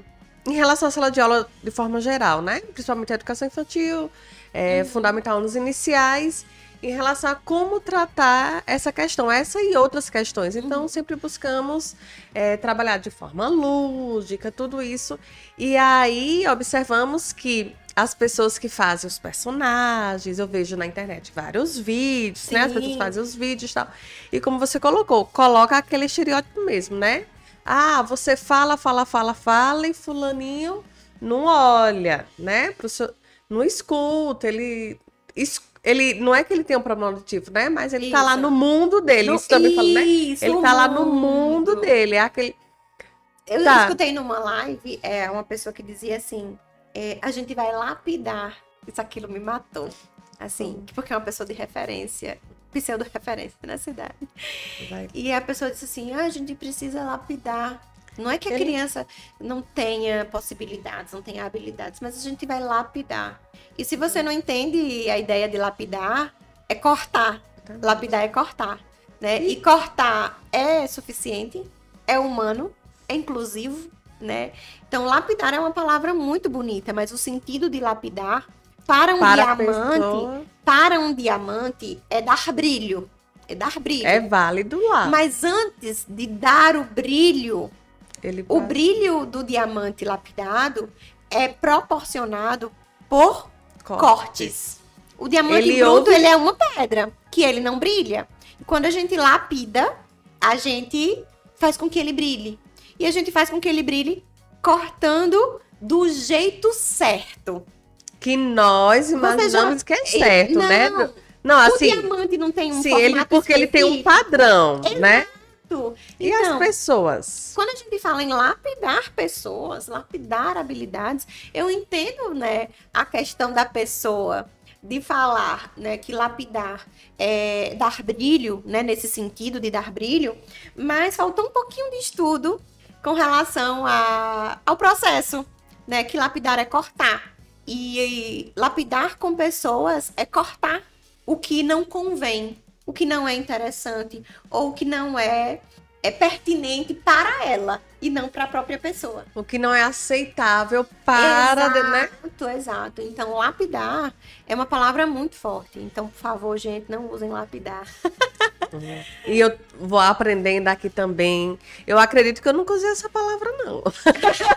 a gente já fica se perguntando. É, peraí, deixa eu. Eu ouvi bem essa palavra. É, deixa eu refletir, mas. É. Não. Mas, mas é isso mesmo. E a intenção dessa live hoje, dessa nossa conversa, é justamente é, trazer reflexões, né? E falando de diagnóstico, Aila, vamos, pra- vamos para os critérios de diagnóstico. Vamos falar um pouquinho de diagnóstico para a gente poder seguir na nossa conversa? Vamos lá. Quer continuar? Pode continuar. Eu tô olhando aqui. Eu falo muito Isso- mesmo. É, gente. Você tá olhando gente- comentários? Isso. Tá. Quando você falou, né, em relação ao, ao lapidar, eu sempre, eu gosto muito de, de utilizar em relação às potencialidades que todos têm, Sim. né? Às vezes as pessoas não conseguem enxergar as potencialidades Exato. de- e, ah, ele não é bom nisso. Então, muitas vezes as pessoas vão trabalhar no que ele não é bom. Mas e... E o diamante ver. bruto também é bonito. A gente que não sabe enxergar a beleza dele. Né? Porque a gente espera padrões, né? E aí, traçando... Eu, eu amo, né, fazer esses comparativos, essas Sim. analogias, porque a gente é, entende concretamente muitas coisas, né? E pensar é, na pessoa com TEA e dizer que ama, que é bonito, que é lindo, que é isso, que é aquilo. Mas a gente não, a gente sempre pensa de, ah, mas é só bonito, né? É só lindo, eu amo, quando a pessoa não parece que é TEA. E a pessoa que parece? E a pessoa que, que tá ali no 80? E a pessoa que tem ali dificuldades em várias áreas, né? É bonito também, existe uma beleza. E a gente que, a gente que tenta é, padronizar as pessoas e não entende a beleza no existir daquela pessoa, né? Então, a gente é, faz a lapidação do diamante, porque ele, enquanto pedra, não brilha o suficiente aos nossos olhos. Mas a questão inteira está na pedra Ou está nos nossos olhos que não conseguem enxergar beleza naquela pedra e a gente precisa cortar da nossa maneira? O que é o belo, né? Há muita essa discussão do belo, o Isso. que é belo para mim pode não ser belo para você. Exatamente, exatamente. Então, entender que aquele diamante bruto existe beleza ali, né? Sem lapidação. né? É uma. E, e, e, por exemplo, e colocar aquilo ali para trazer beleza do jeito dele choca as pessoas. Sim. Nem todo mundo está preparado para uma beleza bruta, né? Do diamante, né? Ah, que isso? Ah, é só um pedaço de carvão. Já gostei da analogia. Então, né, do, do quando bruto, de- quando- desse- desses vários níveis aí, né? Porque Dessas várias Quando a pessoas gente pensa numa terra. pedra, né, num diamante em si, a gente vê que existem irregularidades, que nenhuma pedra é igual à outra. Nenhum. E a lapidação faz o quê? Aquele formato de diamante, né? Quando a gente pensa em diamante, eu acho que vocês estão pensando assim, a Ilha também. Quando a gente, quando eu falo a palavra diamante, aparece na cabeça da gente aquele formato bem bonitinho que a gente vê no desenho animado, que a gente Sim. vê nas fotografias, né? E muitas vezes esse diamante bruto, essa pedra que virou aquela pequena coisa que brilha, não é nem nos apresentado, a gente nem conhece como é um diamante bruto. E trazer Correm, vão buscar aí pra ver a beleza do. e trazer essa analogia pro TEA é importante. Porque muitas vezes a gente não conhece porque o bruto tá escondido. O Sim. bruto tá recluso, porque não é bonito para a sociedade. E às até uma forma de se proteger, né? Ali ele tá mais protegido, não tá Exato. tão frágil, Exato, exato. tão É. exposto. Então, é importante a gente entender, né, que quando a gente fala em terra, a gente não fala só em dificuldade, a gente fala de potencialidades e que essa lapidação, né, é, é um processo da pessoa e não um processo que a gente coloca na pessoa, que é a gente que faz, né? Então, muitas vezes a gente vai sim trabalhar nas dificuldades e todas as pessoas que eu falo sobre terra, com os pais, com as outras profissionais é e a potencialidade, o que essa criança sabe fazer de melhor. Na minha anamnese tem uma pergunta que é, acho que você até já viu, conhece. É, o que, que você mais gosta no seu filho, né? E eu gosto de brincar assim, o que, que você gosta no seu filho além de tudo? Eu sei que você gosta de tudo, mas o que, que você mais gosta, né? E aí as pessoas têm dificuldade em pensar nas habilidades. Acaba focando, né, no que ele não consegue Isso. ainda, né? Eu, eu gosto muito de dizer no que ele não consegue ainda, Isso. porque não quer dizer que ele não vá conseguir. E essa frase também é pertinente, né? Quando a gente está ali no processo diagnóstico, que vai fazer uma devolutiva, ou que vai é, conversar com a criança que já chegou com um diagnóstico pra gente, né, uma pessoa que chegou com um diagnóstico, é, a gente, eu gosto muito de usar o ainda, né? Ainda não faz isso, ainda não faz isso, porque quando a gente diz não faz, a gente bate o martelo, dá uma ascendência que a criança não faz, nunca Sim. vai fazer, né? E a criança daqui dois dias ganha habilidade, ou daqui uma semana, daqui um mês, e aí você escreveu ali que a Que- criança não faz. Então não faz ainda. Você disse para aquela mãe, né? Não faz, não faz ainda, pode fazer. né? Então é importante. E aí falar do diagnóstico é importante para a gente é, trazer ainda mais é, questionamentos sobre será que essa pessoa não precisa de ajuda? Será que essa pessoa é, eu estou olhando ela diferente, né? Muitas pessoas me perguntam com quantos anos, né? Aham. é, ele pode ser diagnosticado. Eu acho que, que- E aí você poderia até falar muito mais, já que você está com, com esse público, né? Mas as pessoas ainda têm muito esse questionamento. É, E aí e eu ainda entro no 880. A gente não espera tanto não. Esse negócio de no tempo, no Isso, tempo, no não tempo. existe tempo da criança, né? Não existe. Existem marcos do desenvolvimento que precisam ser atingidos. E é, não necessariamente toda criança que tem atraso no desenvolvimento é, vai ter um diagnóstico de TEA. Mas uma criança com diagnóstico de TEA apresenta atraso no desenvolvimento, né? E aí, é, esse esperar o tempo da criança é o grande perigo.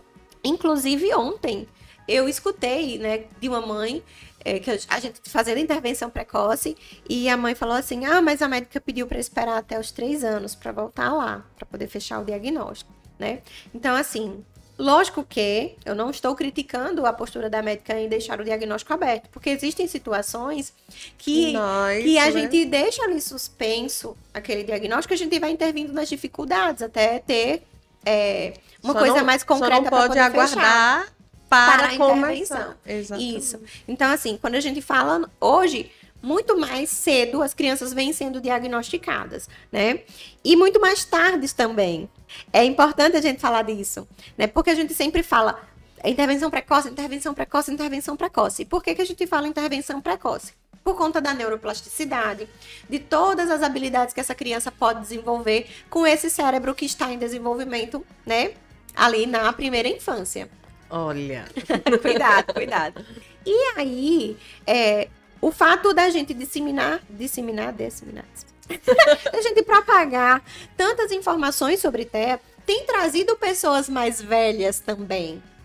Então, não é só o diagnóstico muito cedo. e aí meus olhinhos já enchem, né? Porque eles realmente estão buscando, estão Isso. procurando e, e a Então, demanda Essa questão da intervenção precoce é importante, a gente bate na tecla mesmo e tem que, é, o mais cedo possível, ao menor sinal de atraso, a gente fazer essas intervenções, buscar o diagnóstico, mas a informação, né, a propagação da informação sobre TEA tem trazido crianças mais velhas, adolescentes, adultos, idosos, pra gente também. Né? Então, é, falar do diagnóstico, é importante a gente falar desse diagnóstico precoce e da intervenção precoce, mas é também importante que, ah, por que tá em tanta gente autista agora? Porque as pessoas estão tendo conhecimento, e isso é importante, né? E falar do diagnóstico, hoje as crianças estão sendo diagnosticadas realmente cada vez mais cedo. É, as mães estão mais atentas aos Sim. marcos do desenvolvimento, né? É, estão ali é, atentas na caderneta. É, eu acho que os pediatras e os profissionais que cuidam dessa criança logo ali nos primeiros dias, nos primeiros meses, né? Que é muito difícil chegar para psicopedagogia com quatro meses, É, né? muito. É muito difícil ir para fono com quatro meses, mas ele vai para pediatra, né? Essa criança vai para pediatra. Então, cada vez mais cedo, as pessoas estão monitorando sinais, estão monitorando o desenvolvimento da criança. Né? Então hoje a gente consegue aí alguns, alguns profissionais né, conseguem fechar o diagnóstico é, antes dos dois anos. É, eu vejo, né, muitos. é, alguns estudos, tá, eles pontuam, né, que Uhum. eles colocam como mais pontual, né, com os 18 meses. Isso, 18 meses. 18 né, meses. já consegue. E aí, quando você falou do pediatra, né, antes, esses marcos do desenvolvimento, ele é, sempre esteve, né, nos livros, tá lá, tal, mas os pais acabavam é, não tendo esse conhecimento, ou por não ser apresentado a ele, ou pela, por não ser da área, então ele não buscava. Era muito comparativo em relação se fosse o segundo filho, porque ele comparava com o primeiro, ou porque ele teve contato com o irmão que era mais novo, com o vizinho, com o sobrinho, Uhum. fazendo esse comparativo. Hoje não. Às vezes é filho único, mas a própria mãe, né, o próprio pai começa a ter essa Uhum.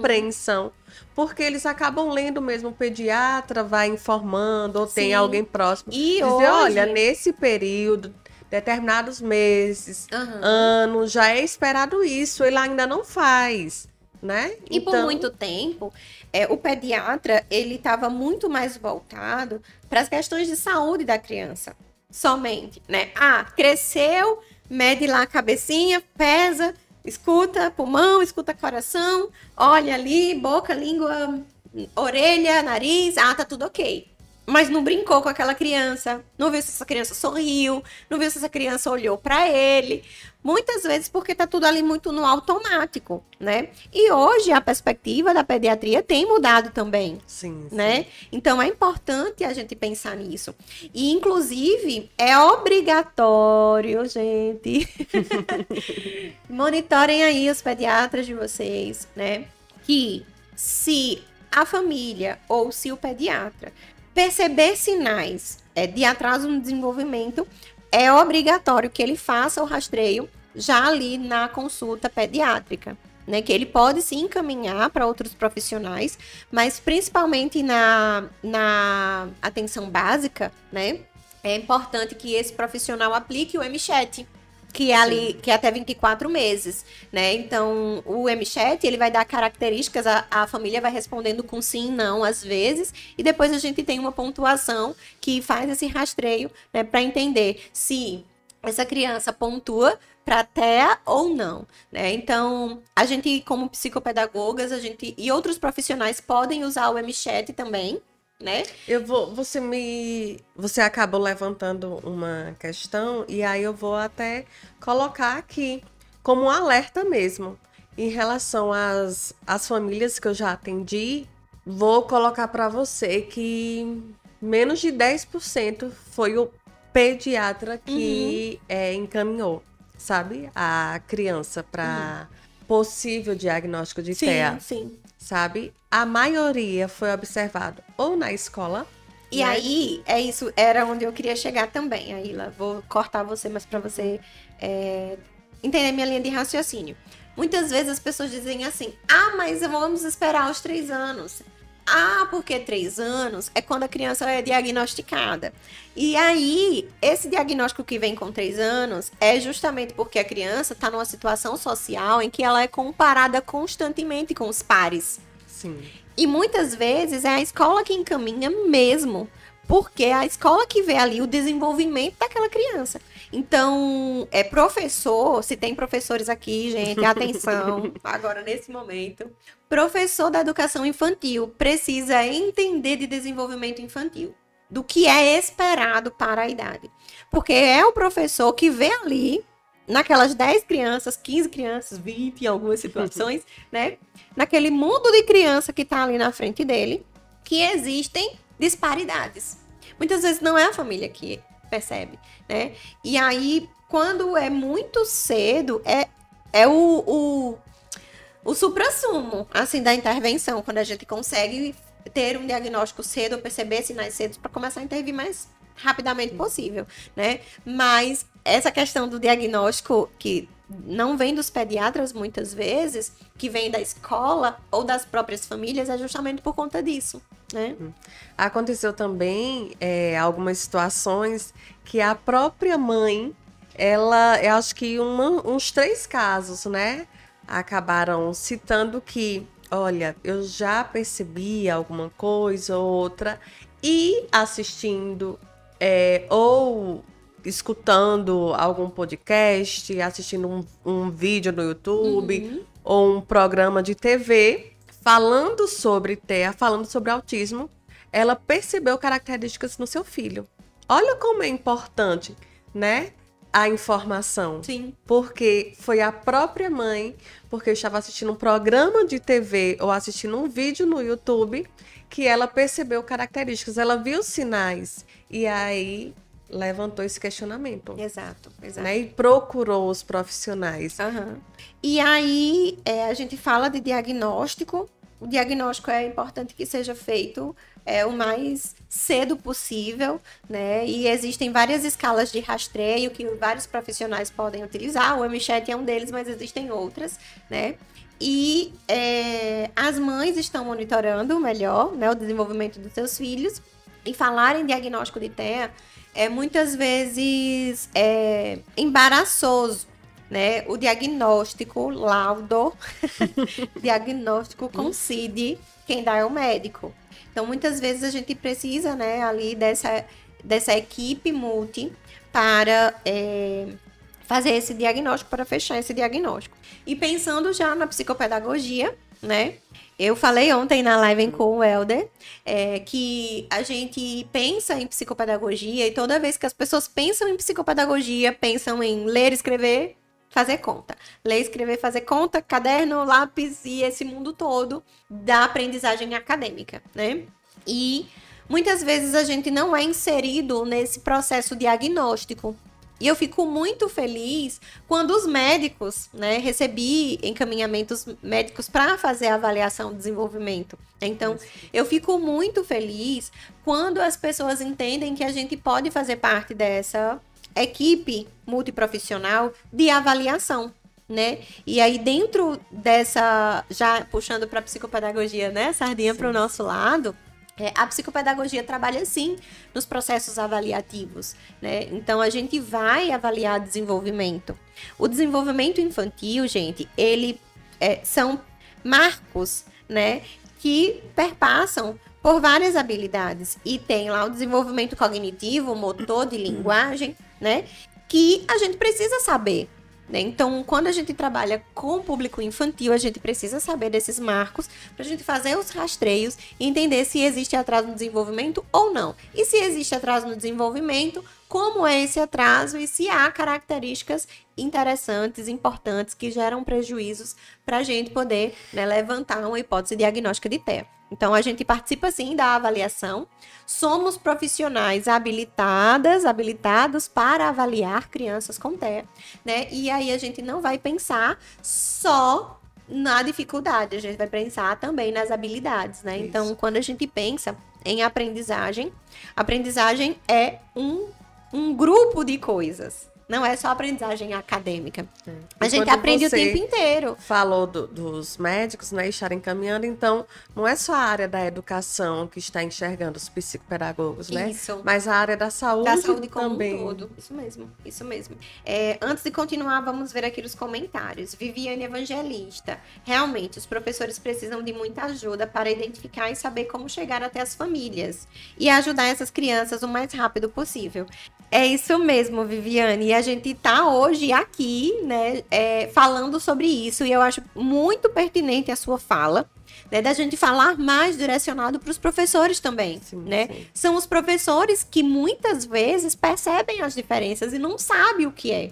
Né? Então, o professor, gente, vocês são assim, a, a muitas vezes o pontapé, né, dessa criança buscar uma avaliação eu valorizo demais a escola quanto a isso. Né? Quem me conhece sabe que eu faço questão de ir na escola, né? De, de fazer reuniões, de estar junto. Muitas vezes o tempo da gente não, não, não dá.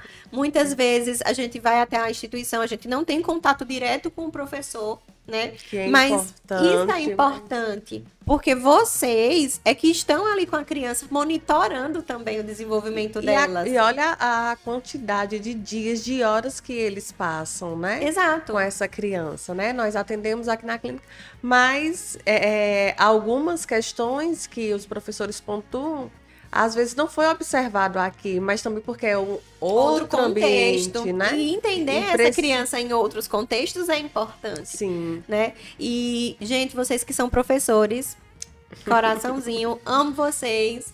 É, muitas crianças estão chegando é, para intervenção precoce, para diagnóstico precoce, através, através da escola. Né? Isso é muito importante. É, realmente concordo com a Viviane que a gente ainda precisa sim levar informação até as escolas, levar formação, né? falar sobre os sinais falar sobre como manejar algumas situações é super importante. O que mais né? se procura, acho que os professores têm, é sobre manejo comportamental. comportamental. Isso. Né? É. Mas essa questão que a Viviane colocou Do sobre identificar, identificar, e também de como falar com as famílias é importante, né? Sim. Viviane tem alguns lugares, né, algumas instituições que têm ali processos para que essa família seja né, contactada sobre sim, as dificuldades do, dos filhos, né? É, existe ali o professor fala para a coordenação, e tem uma reunião com a equipe de inclusão, e tem uma equipe de inclusão na escola, pedagogos, psicopedagogos, professores de atendimento educacional individualizado, psicólogos, né?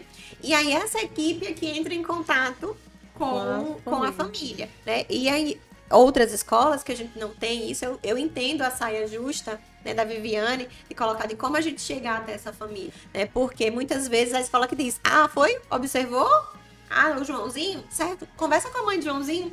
E, e, a, a... e a professora fica, tá, como é que eu vou fazer isso agora? Né? Em que momento também? Porque nós sabemos que a, a, carga horária do professor é gigantesca, né? Então, ele realmente precisa desse momento mas é importante, se o professor identificou, sim, peça ajuda, peça orientação, marca uma reunião, Isso. fala com e a sua coordenadora. Sozinha, né? Você não faz a escola sozinha. Então, se a, a sua coordenação disse, olha, tá bom, é contigo, diz, tá bom, então vem comigo. Isso. né? Porque é, o professor que está vendo a criança, mas ele não responde sozinho pela instituição. E a fala com a família é uma fala institucional. Não é uma fala da Maria, é uma fala da Maria, professora da escola X, Sim, sim. né? Então não é só uma fala, um achismo.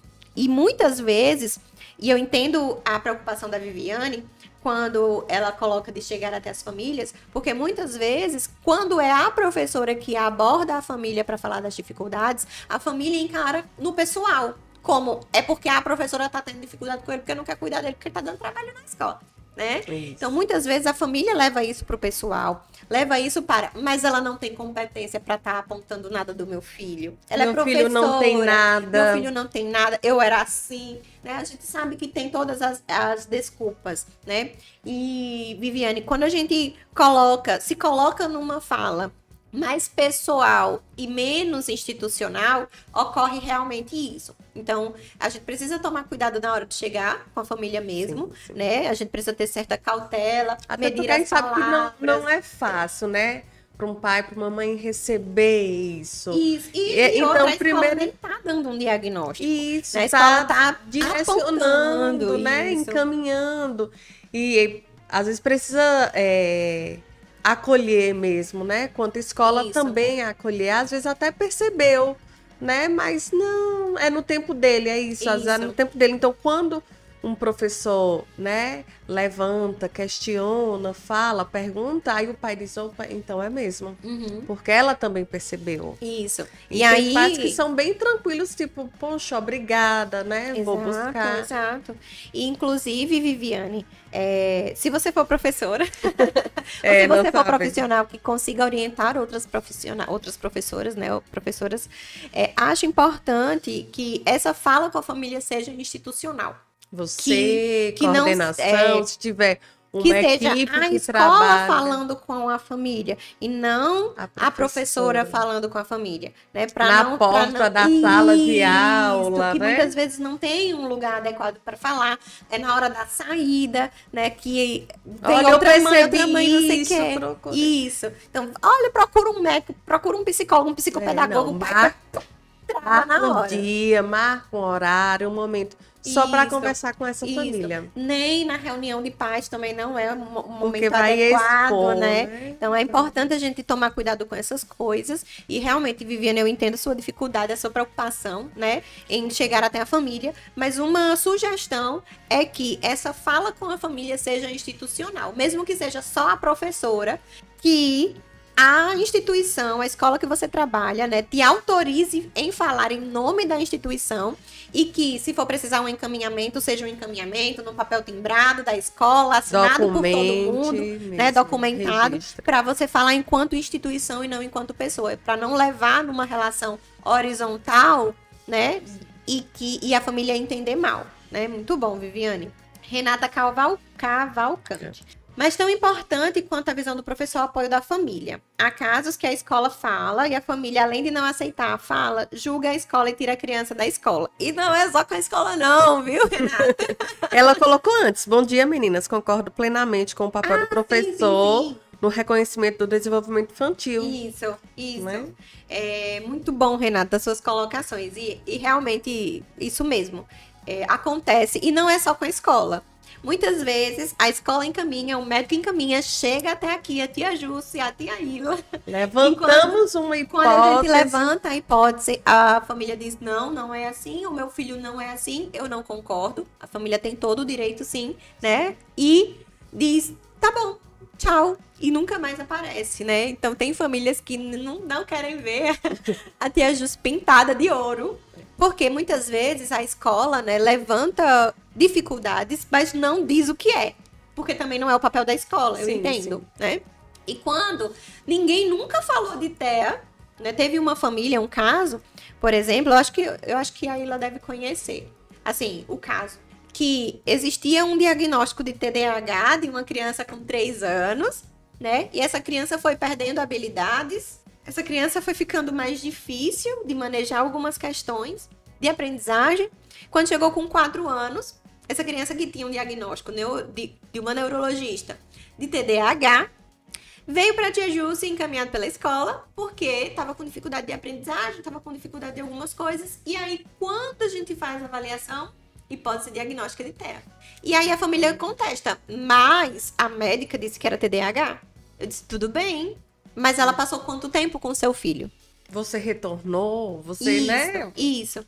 E aí, quando a gente vai pontuando algumas coisas, o pai dizia assim: tá bom, eu entendo, mas eu não aceito. Ok, tudo bem, tudo certo. Você pode ter visto isso aqui, mas esse não é meu filho. E isso a gente acolhe também, né? Então, esse pai, eu fui a primeira pessoa que falou sobre TEA na vida dele, né? A hipótese de TEA. E aquilo que era só, e vou botar em muitas aspas aqui, é que o que era só TDAH virou virou TEA.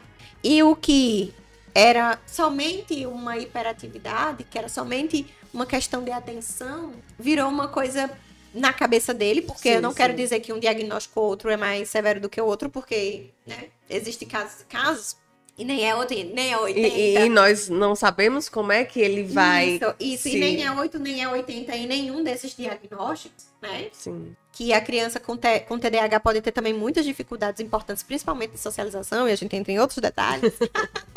Mas eu fui a primeira pessoa que trouxe isso para a família. E essa família não quer me ver pintada de ouro. Se ele me vê na, na rua, ele muda de calçada desconstruiu tudo que esperava As quanto ao filho, né? planos. Então, essa coisa de que Renata colocou aqui, que tira da escola, tira da escola, tira da terapia, até o processo de aceitação, de fato, aí é muito, é muitos anos de terapia da família, da, da família pessoa também, também, né? De entender e de, de se conscientizar que tá, ok, meu filho tem esse diagnóstico, então vamos tratar aqui, mas ele tem essa potencialidade, essa e essa, né?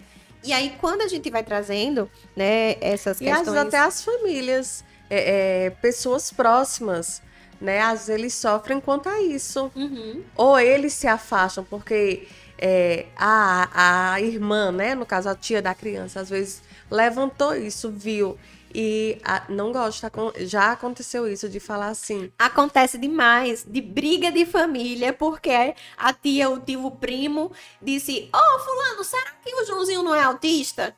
É.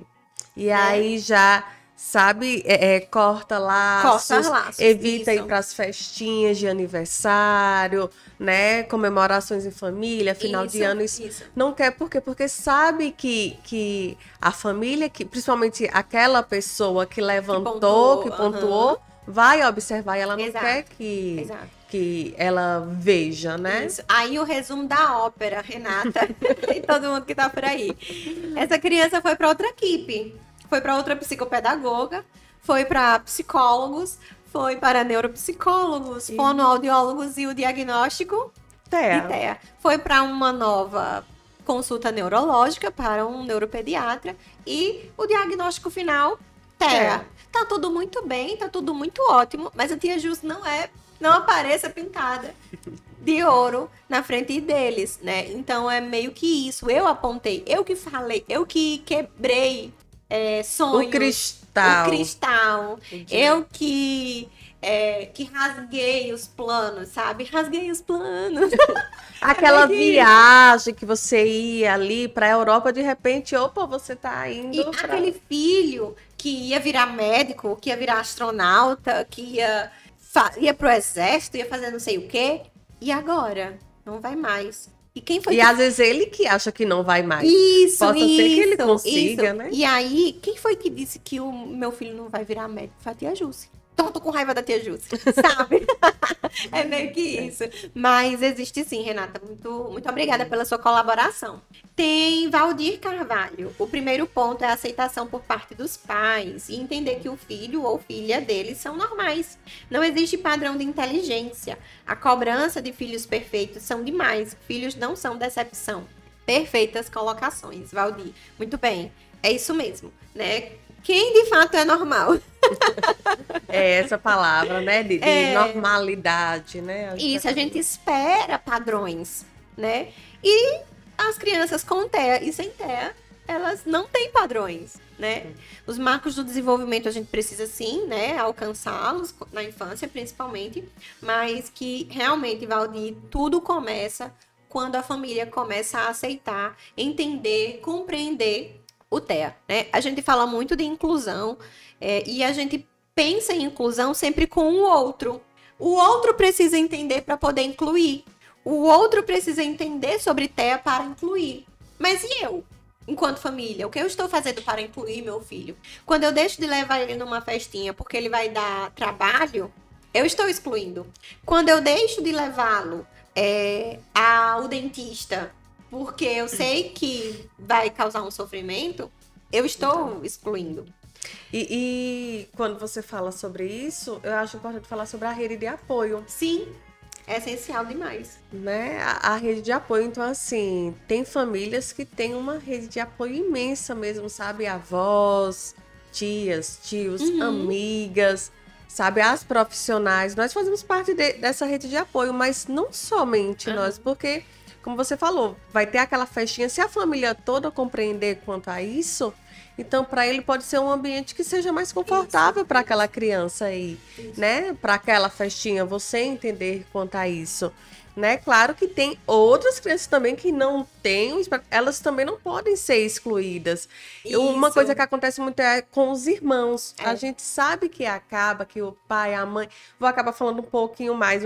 Aí vou puxar, né, as mulheres, de nós mulheres, que há uma sobrecarga também quanto em relação às mães para uhum. é, acompanhar, para realizar tudo quanto ao filho. E há um esgotamento também uhum. emocional. Exato. Quanto a ela, ela precisa dessa ajuda. Sem contar que os, os números mostram né, que as mulheres que têm filhos é, com deficiência ou com alguma condição são mais divorciadas do que outras, né? Sim. Do que não tem. Então, quando a gente vai aí traçar né, um, um paralelo, inclusive o, o autismo entrou no censo, no último censo, né? Precisava perguntar e vai precisar perguntar agora de novo, né? Entrou no censo quanto a, a essa questão, tem, se tem pessoas autistas na casa, quantas pessoas são, para a gente poder também ter esses números e ter esses parâmetros, né? Hum. Então as pessoas, as mães é, de crianças com TEA são mais sozinhas, porque muitas vezes homens não encarem isso como é, é, preconceito tá? Eu tô falando bem geral mesmo. Se você é um homem que cuida do seu filho que tá ali firme e forte, muito bem, parabéns. Coloca aí nos comentários. Coloca, aí, Coloca nos aí nos comentários, aparece. Mas assim, muitas vezes a gente vê muito as mães sozinhas, sim, né? Sim. E mesmo que elas não sejam divorciadas, muitas vezes o pai tá trabalhando né, para pagar a terapia, o pai tá ali correndo, né? Como diz o, o, o ditado popular, fazendo os corres para que a criança tenha, né, o melhor acompanhamento Elas acabam possível deixando a sua vida profissional, né? Essas Exato. Mães, e elas assim. deixam a vida profissional para cuidar do filho e muitas vezes elas estão sozinhas nesses momentos porque o pai está trabalhando, Sim. né? Então muitas vezes não é só uma questão de não querer participar, o pai, é muitas vezes também de não poder participar porque está ali fazendo mil e uma coisas para poder pagar o tratamento do filho, a terapia do filho que não é barato, Isso. né? E falando também, Aila, e já aproveitando já que o tema da nossa live é além clínica psicopedagógica, né? É, eu acho que a gente, enquanto profissional, compreender a pessoa com TEA, compreender a família e por que, que muitas coisas acontecem, é, facilitam o nosso trabalho, né? Humanizar a relação na clínica psicopedagógica também é importante né? Sim. E a gente pensar que essa mãe que está ali batendo na tua porta é uma pessoa que pode estar tá sofrendo, é uma pessoa que, que está ansiosa, né? Então, dar colo para os pais, para a família, acolher a família, né? É, muitas vezes enxugar as lágrimas é, é importante, né? Então, eu sempre me coloco na posição de, de família, né? Se eu estivesse com o meu filho na sala de uma pessoa, como é que eu queria ser tratada? E, é, é, como é, você é, falou, não é atender só o paciente, né? Não. Acaba se estendendo e, e quem, mesmo. Quem trabalha com TEA e quem trabalha com criança vai sempre ter ali esse contato direto com a família, não tem como, né? Então, muitas vezes no processo avaliativo eu tô ali. E como é que você tá? Né? E aí a mãe é, e colocar a criança, a mãe dentro da sala no processo avaliativo gera menos ansiedade né? Então, eu, eu gosto de trazer justamente também por conta disso, além de, de flexibilizar o olhar da família com relação a algumas características, eu ponto, ah, você viu que ele faz isso? Faz isso em casa também? É importante para direcionar também o meu trabalho, mas é importante também para que a mãe se sinta segura. Imagina você tá com um filho de dois anos e meio, você tá preocupadíssima porque alguém falou que o seu filho pode ser autista. Você chega num lugar, uma pessoa cata seu filho, fecha a porta e fica 50 minutos, uma hora e você não sabe o que tá acontecendo lá dentro, Isso. né? E aí, a primeira coisa que quando a gente abre a porta é como foi? né? E aí, como foi? Né? Então, quando a gente traz a família para dentro do consultório, para dentro da avaliação, elas ficam menos ansiosas. Isso gera menos sofrimento para elas. Né? Então, é, entender isso é importante. Né? E falar também é, de, de TEA, de psicopedagogia, é falar de família, é falar de rede de apoio. E muitas vezes a gente vai ser a rede de apoio para aquela mãe. Né? Então, toda vez. Aí eu digo assim, quando eles vão para intervenção: Ó, oh, agora você vai dividir sua princesa comigo. Agora você vai dividir seu príncipe comigo. E toda vez que eu vou falar alguma coisa assim, e aí, como é que tá nosso príncipe? Né? E aí, como é que tá a nossa princesa? E aí a gente estreita os laços. Não de uma forma é, não profissional. Sim. Mas a gente precisa entender também né, que aquela pessoa vive ali em outros ambientes, aquela criança vive em outros ambientes, aquela família está em outros ambientes, que aquela mulher que está ali correndo, muitas vezes ela deixou, saiu do trabalho rapidinho para ir para terapia e vai voltar. Né? Então tem muitas coisas quando a gente faz, ah, a família tem que participar. Né?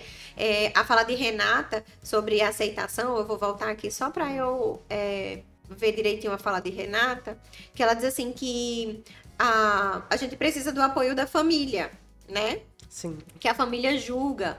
É, muitas vezes o professor e a escola e tudo mais. Mas a gente precisa também pensar que muitas vezes a gente julga essa família. Existe Tem, um movimento também. Temos né? que refletir também, né? Como é que tá a nossa visão quanto para com essa família, exato, né? Exato. Como é que a gente encara essa família? A gente só sobrecarrega essa família de, de orientações. De, Olha, tem de, que fazer tem que dessa fazer forma. Isso, tem que fazer isso, tem que fazer isso. Diga isso para fono, diga isso para TO. E, e é importante conhecer como é mesmo essa rotina, porque aí nós podemos flexibilizar em alguns momentos até que ela consiga se organizar e realmente consiga é, trabalhar outras questões que exatamente, são necessárias, né? Então, compreender como é que tá essa rotina, quem é que faz parte desse ambiente familiar. Isso. Tem os irmãos, quando eu falei, né, da questão de, poxa, ela tá tão sobrecarregada e, e se volta tudo para esse filho, para essa filha, né? Com TEA, com diagnóstico, mas às vezes tem o irmão, tem a irmã, que precisa também, às vezes, ficar ali, ó. Uhum. Um pouquinho esquecido. Isso, e também muitas vezes a criança que não tem TEA, e principalmente se ela é a mais velha, ela tem um, uma, um senso de responsabilidade sobre esse irmão. Né? Sobre dar um modelo, sim, sobre, sim. sobre cuidar também dele, né? Então é importante também que a gente que tire que, que as famílias, né, tenham um espaço para os filhos sem TEA também. Né? Sim, é importante. E, oh. e, saber, né? Olha, não se preocupe, né? A mãe, o pai, sou eu, não precisa, né? Porque às vezes já toma para si uhum. como se fosse a é. mãe também do, do, irmão. Não, calma. Porque senão é, ele também precisa de cuidados, né? Isso, isso. Essa família também. Oh, tô gostando muito da participação do pessoal. O Valdir colocou aqui. E a realidade de muitos é essa pais que não aceitam e não irão procurar os profissionais, mas é fundamental por parte dos professores, juntamente com a coordenação. Concordo. Vai ter gente que nunca vai procurar. Tá bom assim, tá confortável assim, então vamos deixar. Né? Só que aí o que acontece? Aquela criança ela vai passar, né, aquele ano letivo, vai para outra sala, vai para outro professor, às vezes aquele professor, né, já é um professor que não percebeu também como uhum. anterior e vai falar. E aí a família vai dizer, gente. Olha, oxente, bem nordestino, oxente. Amo. Né? Oxente. É, mas não foi, é, ninguém percebeu, passou um ano, dois anos na escola, né? Isso. Às vezes percebeu, mas. E muitas vezes o professor fica com medo de abordar essa família, Sim. e aí a família só tá esperando isso. E aí, como diz a Ilô, e agora, depois de três meses é que veio, né? E de três anos que veio na escola, ninguém nunca percebeu. E aí a pessoa que tá lá que percebeu e não falou, sai como incompetente. Exatamente. Que professora é essa que não viu que meu filho. Meu, eu já escutei isso da- das mães, por isso que eu tô falando aqui, né? Meu filho tá na escola desde os três anos de idade, desde um ano e meio. Por que, que só vieram falar agora aos sete, aos cinco? Ninguém percebeu nunca isso, né? Então é importante mesmo que, que os profissionais estejam atentos. Muito Só que aí, lá do início que a gente falou do pediatra, né? Aí eu vou colocar, tá? O professor, ele precisa, principalmente a educação infantil, conhecer, né? Sim, Sobre desenvolvimento infantil. Mas e o pediatra também, né? Todos que- os profissionais todos que, os profissionais que, que envolvidos com acompanham. infância. Então, tipo, é, é não é, somente julgar ou, ou colocar como responsabilidade determinado profissional. Não, tem os Exatamente. outros também que têm contato com essa criança, Uhum. né? Exatamente. Então, Vamos lá. É, Kátia Santos. Seria de grande importância se tivessem ações voltadas para os pais, seja da parte da escola ou de algum órgão do município, pois na maioria das vezes a não aceitação é por falta de informação. Total, Kátia. Total. por isso, dia 2 de abril, tá? Aí eu já vou voltar, né? Porque eles é, observaram a importância, né? A ONU Isso. de que precisa de informação, é, principalmente na, naquela época, é, era falavam até, não sei se você se, com certeza se recorda, né, sobre a mãe geladeira, Ah, sim. que era terrível aquele, imagina o sofrimento que as mães Lógico. passaram. Então, para a mãe, é, eu não vou procurar é, ajuda porque vão dizer que eu sou geladeira, que eu fui fria, que eu não cuidei direito do meu filho, né? Então tem muito isso. É, Ai, meu Deus, o negócio caiu aqui. Dá para escutar direito? Aí, foi, foi. Aí, pronto. E aí, assim, muito dessas, dessas mães não procuravam justamente para não ser julgadas. Porque ainda uma, uma expectativa da maternidade que ela seja perfeita. Sim. E muitas vezes a mãe não procura porque vai ali dizer, será que eles não vão achar que é culpa minha, né? E muitas mães se culpam, né? E Kátia colocou uma, uma- fez uma colocação perfeita. Mas, é Kátia, muitas vezes a gente se preocupa com a ação voltada para os autistas em si, para as pessoas que não conhecem os autistas, né? Eh, Os órgãos que atendem as crianças com TEA muitas vezes não estão preparadas para receber as famílias, né? E os profissionais também não. Os profissionais focam na criança, focam ali, ó, vou ter que fazer uma devolutiva, faz ali a devolutiva sem se preocupar com a pessoa que está ali na sua frente, que é a mãe, que é o pai, que está ali escutando. né? Então, eu acho que essa, esse cuidado com a família é realmente de todo mundo, né? E, e um trabalho é, é um trabalho de formiguinha até a aceitação, né? Existe um luto, não sei se vocês já ouviram falar, né, de quando, quando uma família recebe um diagnóstico, e não é só um diagnóstico de TEA, né? Um diag- Qualquer... Qualquer outro diagnóstico também passa pelas fases do luto. E vai chegar, vai ter a fase de negação, de dizer, não é, estão enxergando é errado do meu filho, não é o meu filho, meu filho não é autista, porque eu era assim, porque o meu irmão falou com cinco anos, porque não sei o quê, né? Então existe a, a fase de negação, existe a fase de barganha, de não sei o quê, até chegar ali a fase da aceitação. Então é um processo. Né? Muitas vezes aquela mãe que aceitou em cinco minutos, ela tá sofrendo tanto que só a gente sabe.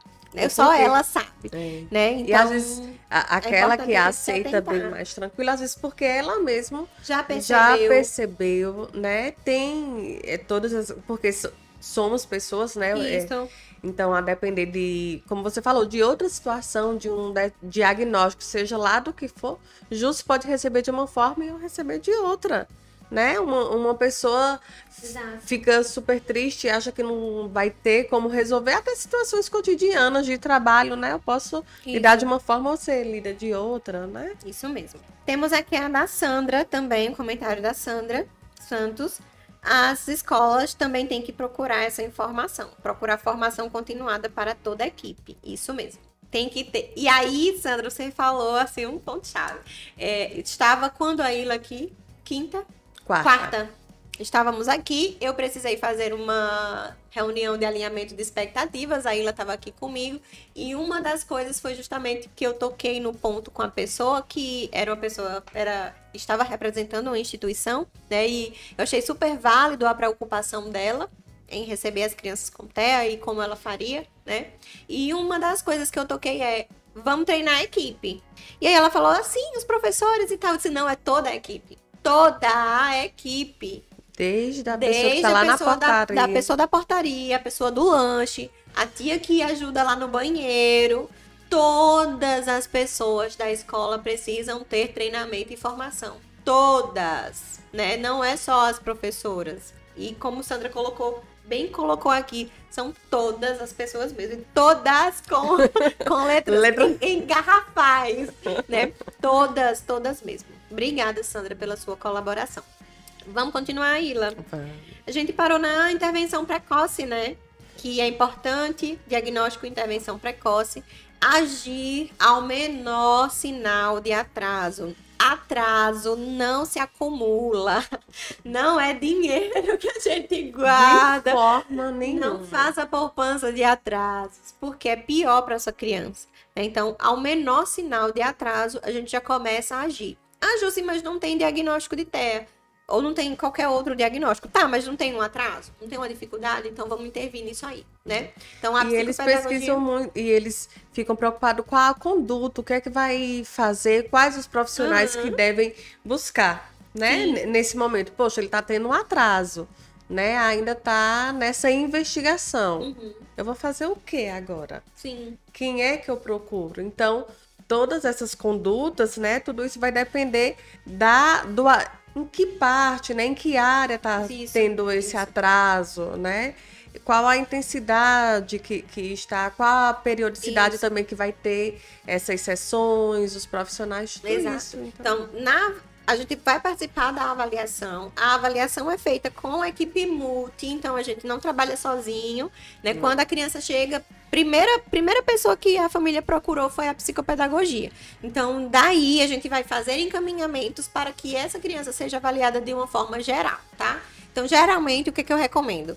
É que faça a avaliação multi para depois ir para a avaliação médica, porque tendo um panorama profissional multiprofissional, o médico consegue ser mais assertivo, né, na, nas questões relacionadas ao diagnóstico. Então, a gente vai participar da avaliação diagnóstica, a gente faz intervenção precoce, né? A psicopedagogia no TEA vai trabalhar, né? Alguns. A gente não falou os critérios diagnósticos. Você quer comentar? Ou a gente passa? A gente passa, né, gente? Tá todo mundo sabendo. eu vou aproveitar quando você falou, né, dos médicos, muitas pessoas. E às vezes até já de olha, procura um neuropediatra, né? Procura um neurologista, uhum. depender, psiquiatra, Sim. que ele é que vai fechar o diagnóstico, né? Tá você vai procurar, às vezes até por algumas outras questões que naquele momento pode ser necessária inicialmente, mas provavelmente, né, e nós esperamos que isso aconteça, ele vai dizer, pronto, né, eu verifiquei isso, tal, ele até naquele momento, a depender do caso, pode já levantar alguma hipótese, mas ele vai solicitar sim que você leve, que você leve para né, outros profissionais, profissionais. então, né? fonoaudiólogo, psicopedagoga, psicomotricista, terapeuta ocupacional. Música, musicoterapia, ecoterapia, acoterapia. Eu, eu recebi uma criança que ela trocou de, de, de profissional médico, né, de neuropediatra, e a neuropediatra colocou uma, uma imensidão de estímulos. Assim, a mãe disse, Jussi, tudo isso? Eu disse, tudo isso, vamos lá, vamos buscar, vamos fazer. Né? Porque se ela colocou, ela está percebendo que há necessidade no seu filho de fazer todos esses tipos de, de uhum. intervenções. É. Né? Vou aproveitar também, quando vamos entrar nos critérios, e aí muitas pessoas perguntam assim: ah, mas eu fui para o neuro e ele passou ressonância, tomografia, né? Uma Exames bateria de, de, de, exames e não, de, não detectou nada. Em relação ao TEA, realmente ele não vai uhum. detectar. Uhum. Ele vai solicitar isso para descartar outras questões. Sim. E a pessoa com TEA pode ter comorbidades também. Até Sim. iria falar sobre isso, né? Que ela pode ter outras comorbidades. Que aí, é, em relação ao, aos novos critérios, né? ele vai verificar se ele tem deficiência intelectual ou não associada, uhum. tem essas questões. Então, é para descartar, porque muitos procuram assim, mas ele pediu, não deu nada na ressonância, uhum. não deu. Em relação até a realmente não vai é, é, ser verificado nesses exames. E que bom, se não deu nada, então ele não tem outra, outras, outras questões, outras né? questões ali É, relacionadas. E aí, é, vai pedir audiometria, vai pedir um Beral, vai pedir outras questões também de, de contorrinolaringologista. Por que mandou? Por que mandou para o fono fazer uma audiometria agora? né? Então, dependendo do que chega ao consultório médico, é que ele vai traçar ali o, o meio investigativo até chegar no diagnóstico, né? E o pediatra, quando você fala, é, o bom também que a- as crianças, os bebês, já nascem com vários exames que antes não eram realizados, ou você tinha que procurar depois, tá? Sim. Hoje já tem gratuitamente, né? Exatamente. Teste da orelhinha, é, Da linguinha, da do linguinha, pezinho, do né? pezinho, Tá. É, e aí, gente, a gente tem é, as questões dos critérios diagnósticos, né? Então, precisa ter. Antes era uma tríade, agora é uma díade, né? E aí a gente precisa ter é, comportamentos, é, prejuízos significativos em duas áreas, né? Na comunicação social e na. Nas habilidades né, sociais, e a gente precisa ter também é, alguns atrasos, alguns marcos aí do, no desenvolvimento, né? Então, dificuldade na comunicação, uso repetitivo da linguagem, né? Então, são as ecolalias que a gente conhece, né? Pode ser imediata ou tardia, Isso. né? É, alterações comportamentais e é, geralmente a gente tem também uma questão de, de reciprocidade social, né? De, de falta de contato visual, de falta de motivação social para iniciar conversas ou engajar-se em conversas, né? A pessoa que é que tem que não tem questões é, verbais, né? Que tem que fala, ela geralmente, muitas vezes a criança fala, a pessoa fala, mas não fala dando função, fala ecolalicamente, ou não tem né, percepção da fala do outro para se comunicar, perguntando e respondendo, ou dentro de uma conversa colaborando, né? Então, geralmente, a criança fala e fala, ou o adulto, a pessoa, né, perguntando. Eu não sei se você tem é, é, pacien- pacientes, alunos dessa maneira, mas que isso, isso. E sempre o, o decorrer da conversa é sempre perguntando, porque é o padrão que ela, né, é, viu. Quando você fala né, em relação à pessoa, e aí, e aí eu vou recordando e vai passando. Olha, um aluno que já passou, ou ainda está comigo, algum paciente. E os adultos, né, muitos dos casos, quando eles procuram né, a clínica, quando ele procura um profissional, é porque está tendo um prejuízo significativo, principalmente na sua vida profissional. Uhum. Ou porque alguém muito próximo acabou sinalizando. Porque ele conseguiu, mesmo em sofrimento, sem as pessoas saberem, mas ele sabe que foi um As sofrimento dificuldades. né? as dificuldades que ele passou, mas ele conseguiu se formar, ele fez uma faculdade, ele está trabalhando, né? Então, ele não procura, tá tudo bem, né? Aí eu vou colocar entre aspas. Só que aí ah, tá, tá tendo um prejuízo porque às vezes é, ele não tá conseguindo se relacionar, né, com os pares, com, com Os colegas de com trabalho. os colegas de trabalho, né? Então isso tá gerando Uhum. bastante problema. Não tá conseguindo lidar com a sua esposa. Então ela começa a sinalizar. Já Uhum. aconteceu alguns casos assim. E eles procuram. Ou por causa do seu filho, que acontece, né? Então, Acontece demais. é, o filho, né? A, a família começa a perceber, vem pro consultório, né? E quando nós estamos fazendo a anamnese, a entrevista inicial, ali conversando e vai verificando algumas questões, e aí o pai ou a mãe diz: opa, Eu fazia isso, eu, eu fazia isso. jeito. Né? Tipo, meu Deus, eu tô. Meu filho sou eu, né? Então ele começa a perceber que também tem características, que tá dentro do espectro. Isso. E muitas, muitos pais, muitas mães saem também. Saem do consultório médico com o diagnóstico da, da, do filho, mas já com encaminhamento para a avaliação deles, né? É bem interessante, isso mesmo. É, Ayla, eu não queria falar de características em si, né? Que algumas pessoas sempre colocam, né?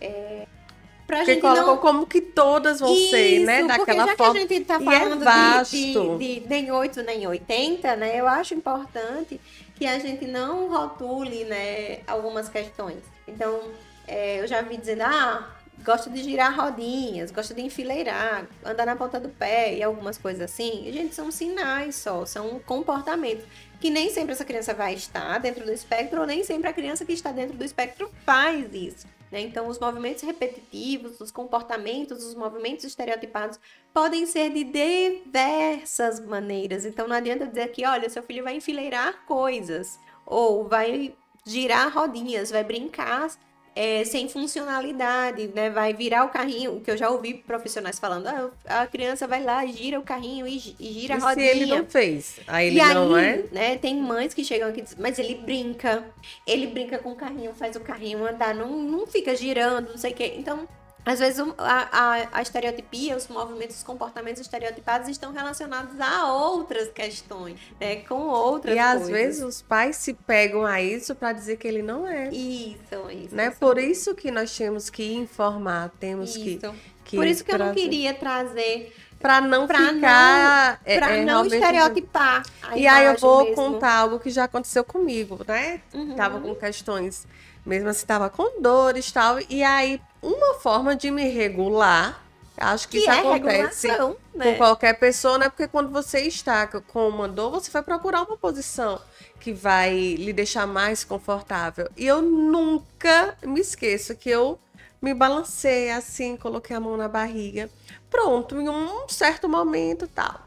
E depois a pessoa, né, depois de um tempo, disse: Eita, a primeira vez que eu vi você, que foi exatamente nesse dia, ela disse: Eu pensei que você era autista. Gente, por um momento, o quê? Um minuto, dois minutos, Uhum. né? Nós mulheres ali tá com cólica, alguma coisa assim e tal. E aí procura uma posição, né? Você, "Ixi, poxa, né? Pra ver se se regula mesmo. Uhum. Aí eu disse, por isso, um recorte, né? Um comportamento. Um comportamento. Então, imagine as crianças, né? Olha, fez isso, é. Uhum. Ou não fez, não é. Também, mas não é dessa forma. Existem variedades, tá, gente? Por isso que a gente não vai entrar em detalhes. Eu acho que essas questões vão muito mais do feeling, do estudo, do, da experiência do profissional que está avaliando aquela criança. E conscientizar é conscientizar também para buscar os profissionais. Isso. né? Não se preocupe se, se você não não é, é, não consegue, não é sua função como família dar um diagnóstico, né? Uhum. Mas perceber algumas situações e Exato. procurar sim esse profissional.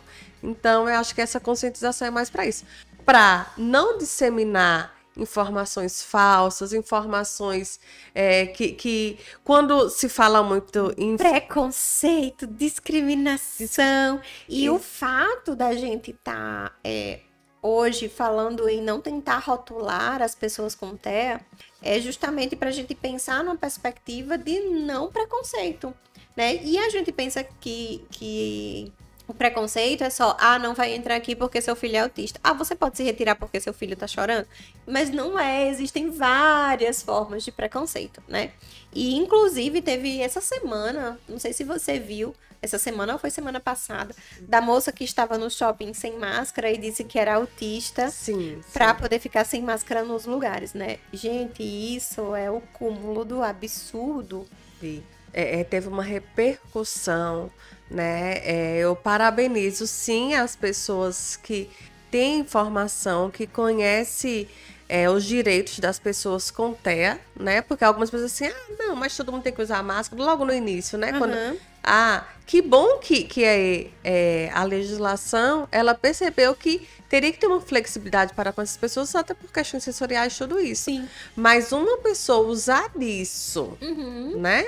Como é, essa mulher utilizou, né? Que não era uma pessoa que tinha TEA, né? Para usar a desculpa de que tinha, isso aumenta e dificulta para as pessoas que têm As Que- possibilidades de inclusão. isso. e aí eu me recordo da, da fala do comentário da mulher que disse: "Ah, Eu chego nos lugares e as pessoas dizem, mas você não parece autista.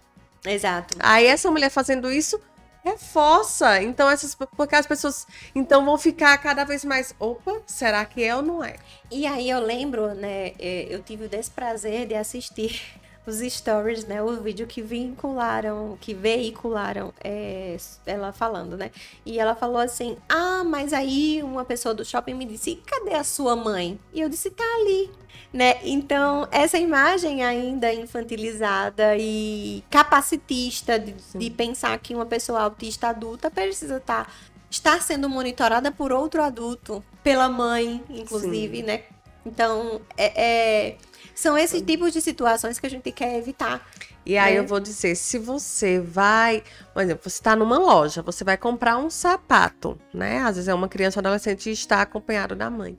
E você, vendedora, né? Você que está lá atendendo, qual é o sapato, qual é a cor? Fale com a pessoa. a pessoa, né? Não pergunte à mãe, pergunte à pessoa qual foi o que ela gostou, qual o número, qual a cor, né? Então, é isso, quando a gente fala de anticapacitismo, é isso, você dá visibilidade, você escutar, ele ser protagonista, uhum. né? Então, ah, é com a mãe? Não, ele pode estar E isso com qualquer outra criança, com qualquer, outro adolescente. Que ele tem gosto, tem em preferência. qualquer outra né? situação, a gente precisa valorizar a presença da pessoa. E aí eu pergunto também aos pais, quando essa questão de independência, eu gosto muito de perguntar é ele que escolhe as roupas, uhum. né? Porque às vezes o pai já chega, às vezes até a questão de vestir, ele às vezes já sabe até vestir. Ou não sabe porque não foi oportunizado quanto a isso. Uhum. Mas vamos dizer que ele já saiba. Mas o pai ou a mãe escolhe e deixa lá a roupa. Poxa, ou pelo menos comece dando alternativas, possibilidades. Olha, tem essas duas, três camisas para você escolher, uhum. né? Essa sandália, esse sapato, essa bermuda deixa ele escolher, né? Ele é uma pessoa, ele tem gosto e preferências e alguns vão sinalizar muito bem, dizer Exato. que não gosta, às vezes não se sente bem porque tem botões, tem uns que não gostam por questões sensoriais ou com gola. Tem um, tem um paciente meu que não que não usa gola polo. De jeito nenhum. E a mãe acha tão bonitinho o gola polo muito arrumadinho, tia, e ele não gosta. Tá bom, tudo bem, não vamos usar, acho que ele não gosta. Ele não gosta, você não é porque você gosta e acha bonitinho que vai colocar seu filho exato, vestido com gola polo. Exato. É, vamos ver mais aí, Ila, sobre intervenção ainda. A gente já tá com duas horas de live. É, pra gente já caminhar pro fim, né? Então a gente participa da avaliação, da intervenção a intervenção não tem receita de bolo, né? E aí a gente vai voltar lá na régua, que não tem 8 nem 80, né? Então a gente vai sempre, sempre, sempre pensar na nossa intervenção é, com crianças com TEA observando as dificuldades e as potencialidades. Então, quando a gente for montar plano terapêutico, plano de intervenção, objetivos de intervenção para a nossa atuação, a gente vai sempre pensar na pessoa e não no diagnóstico. E foi isso que a gente começou falando, né, hoje, de que é a pessoa. É a pessoa que tem aquela dificuldade. Não é porque a pessoa tem TEA que está que precisa ser feito dessa maneira né? Então, vai de caso para caso. As intervenções é, vão ser muito norteadas pelas potencialidades, pelas preferências, pelo hiperfoco. Justo, mas hiperfoco não é ruim? Muitas vezes é bom, gente. A gente trabalha, usa Sim. o hiperfoco a nosso favor para trazer a criança para perto da gente né? Ou a pessoa. Eu sempre falo é, criança. E eu, a pessoa. Gente, vocês vão perceber. A eu falando da pessoa e eu falando da criança. Mas é porque é, um, é pelo público, público né? Pelo público que nós assim, atendemos. É, não tem receita de bolo para intervenção. Muitas vezes vai chegar para a gente a demanda da família que a intervenção é a aprendizagem acadêmica. E aí, quando a gente avalia, porque quando chegar uma pessoa com um diagnóstico com teste, a gente vai precisar avaliar habilidades né? Não é só é, ah, tá bom, é TEA, então vamos aqui intervir dessa maneira. Ou, ah, você tá dizendo que tá com dificuldade, tudo bem. Não é o você tá dizendo, é eu preciso observar, analisar, avaliar o que essa pessoa precisa ser, hum. é, ter intervenção. E né? alguns até perguntam assim, ah, mas ele já veio com o diagnóstico, e por que você vai avaliar? Isso. Como é que eu vou realizar, né, fazer o meu plano terapêutico, se eu, né, porque aí é outra pessoa que está falando. Uhum. Mas se eu, em relação ao que eu trabalho, né, a, a, minha especialidade, como é que eu vou direcionar a minha intervenção Exato. antes, se eu não avaliar? Exato. Então a gente precisa saber de que ponto partir E o ponto que a gente vai partir na intervenção com crianças com TEA, com pessoas com TEA, lá vai criança, de pessoas com TEA, é justamente a potencialidade. É essa avaliação que vai nortear a gente. E não o diagnóstico. Né? O diagnóstico é uma condição dele, mas dentro dessa condição a gente precisa entender como é que é, isso se manifesta, como é que essa criança, o que já tem de desenvolvido, o que já tem de habilidade adquirida para a gente ir suprindo as, as outras necessidades. Né? Então, é, na intervenção, não tem receita de bolo, a intervenção psicopedagógica é totalmente individualizada e personalizada. Totalmente. Né? Não existe. É, eu vejo muito nas redes sociais é, a psicopedagoga compra um brinquedo, compra um jogo. Aí naquele dia ela fez com todo mundo o mesmo jogo. E aí tá lá a, as fotinhas, os, as, os vídeos do dia inteiro ela usando aquele jogo porque foi legal para ela.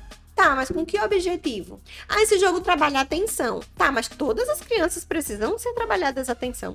E a atenção de várias formas de também. Várias formas, vai... né? Então, assim, aquele brinquedo tá sendo legal pra criança ou pra você? Que nós adoramos também, né? Mas o foco é a Mas pessoa. Quando a gente pensa, gente, em é, e na minha aula, eu fiz uma aula da, na mentoria falando sobre os recursos que a gente precisa ver a variedade de de habilidades que aquele recurso proporciona para a gente trabalhar com várias crianças. E eu não estou criticando a pessoa que trabalha o mesmo recurso com várias crianças, porque tem essa questão. Que não vai gente... ser um recurso para cada criança também, também, gente. Não exato. pense. Né? A gente vai, a gente precisa pensar naquele recurso. Tá, isso aqui, como é que eu vou usar com a Ilha? Hum, a Ilha vai precisar disso, disso. E Ju, você vai precisar como? Vai precisar assim dessa maneira. Então eu posso usar o mesmo recurso com vários objetivos, com várias finalidades. E aí né? eu já vou puxar o gancho para mim, que eu trabalho bastante com adaptação, uhum. adaptação curricular, adequação. E isso também é possível com jogos, com brinquedos. Isso. Né? Porque ele vem. E a gente vê, a Ilha, lhe desculpa lhe cortar. Me desculpa, mas quando a gente pensa em adaptação, a gente só pensa em adaptação escolar. É. Sendo que a gente aqui na clínica, a gente faz muitas adaptações. A gente compra um jogo. Ah, não, não vou comprar esse jogo, não, porque o meu, meu paciente autista não vai conseguir. Mas às vezes, a gente usando as peças de forma diferente, unindo, eu já eu faço muito isso. Pega aqui a peça de um jogo, pega outra aqui e elabora um novo jogo ali. Então tem outras, outras formas é, de, de, jogar. Eu, eu faço muito isso. Por isso que eu falei dessa questão da adaptação, né? Que o jogo é, alguns é, que eu acho fantástico, tem uns que são maravilhosos. Ele vem dizendo as habilidades, vem tudo é, descrevendo como utilizar. Uhum. Só que eu posso. Tem coisas que nós, né, uhum. quando vamos comprar, não, isso. Porque acaba se repetindo. Às vezes só muda a forma que ele está sendo apresentado. Então, exato, então, até exato. nem é válido a gente é, é, comprar aquele jogo, porque e, é igual. E tem... e tem outros que nós olhamos e já pensa totalmente diferente da proposta que ele está vendendo. Isso. E aí, voltando para a intervenção, hum, trazendo essa parte de recursos, de jogos, de brinquedos, Gente, para quem é psicopedagogo, para quem não é agora. Quando a gente vai montar o nosso plano terapêutico, quando a gente vai montar a nossa sessão, a gente não abre o armário de brinquedo e de jogo e diz, hum, hoje eu vou trabalhar esse com o Joãozinho. A gente vai trabalhar habilidades, a gente vai trabalhar conceitos, a gente vai trabalhar objetivos específicos. Então, tá. dentro daquele objetivo que eu preciso trabalhar com a Ila, qual é o jogo, qual é a maneira que eu posso trabalhar. Porque muitas vezes a gente nem traz o jogo, às vezes a brincadeira, o recurso é a gente mesmo, né? Então não é o jogo que vem primeiro, é a habilidade Exato, que vai ser. É a necessidade, né? O objetivo daquela sessão. E aí a gente. O trabalho é diferente na hora da intervenção. Né? Então, se você tá olhando para o jogo primeiro, antes de olhar para o objetivo, tá, tá, tá botando aí a carroça na frente dos bois. E você vai comprar uma infinidade de repente ou você não vai utilizar tudo, ou quando você perceber, são jogos que são muito parecidos e trabalham a mesma coisa. Então, é, é, é, válido, às vezes naquele momento não é. Sim. Então, os olhinhos enchem quando nós olhamos e. Poxa, é uma viagem, né, isso, né, Jussi? Isso. Totalmente. Eu já pensei em trabalhar esse jogo assim, assim, mas lá tá dizendo que é assim. E isso, gente, é um, é um exercício. Fica aí o exercício para vocês quando a gente entra numa loja de brinquedo, numa loja de jogos, né, nas sessões ali, a gente fica pensando é, como é que. Ai, eu quero esse. Ai, como é fofinho. Ai, como é bonitinho.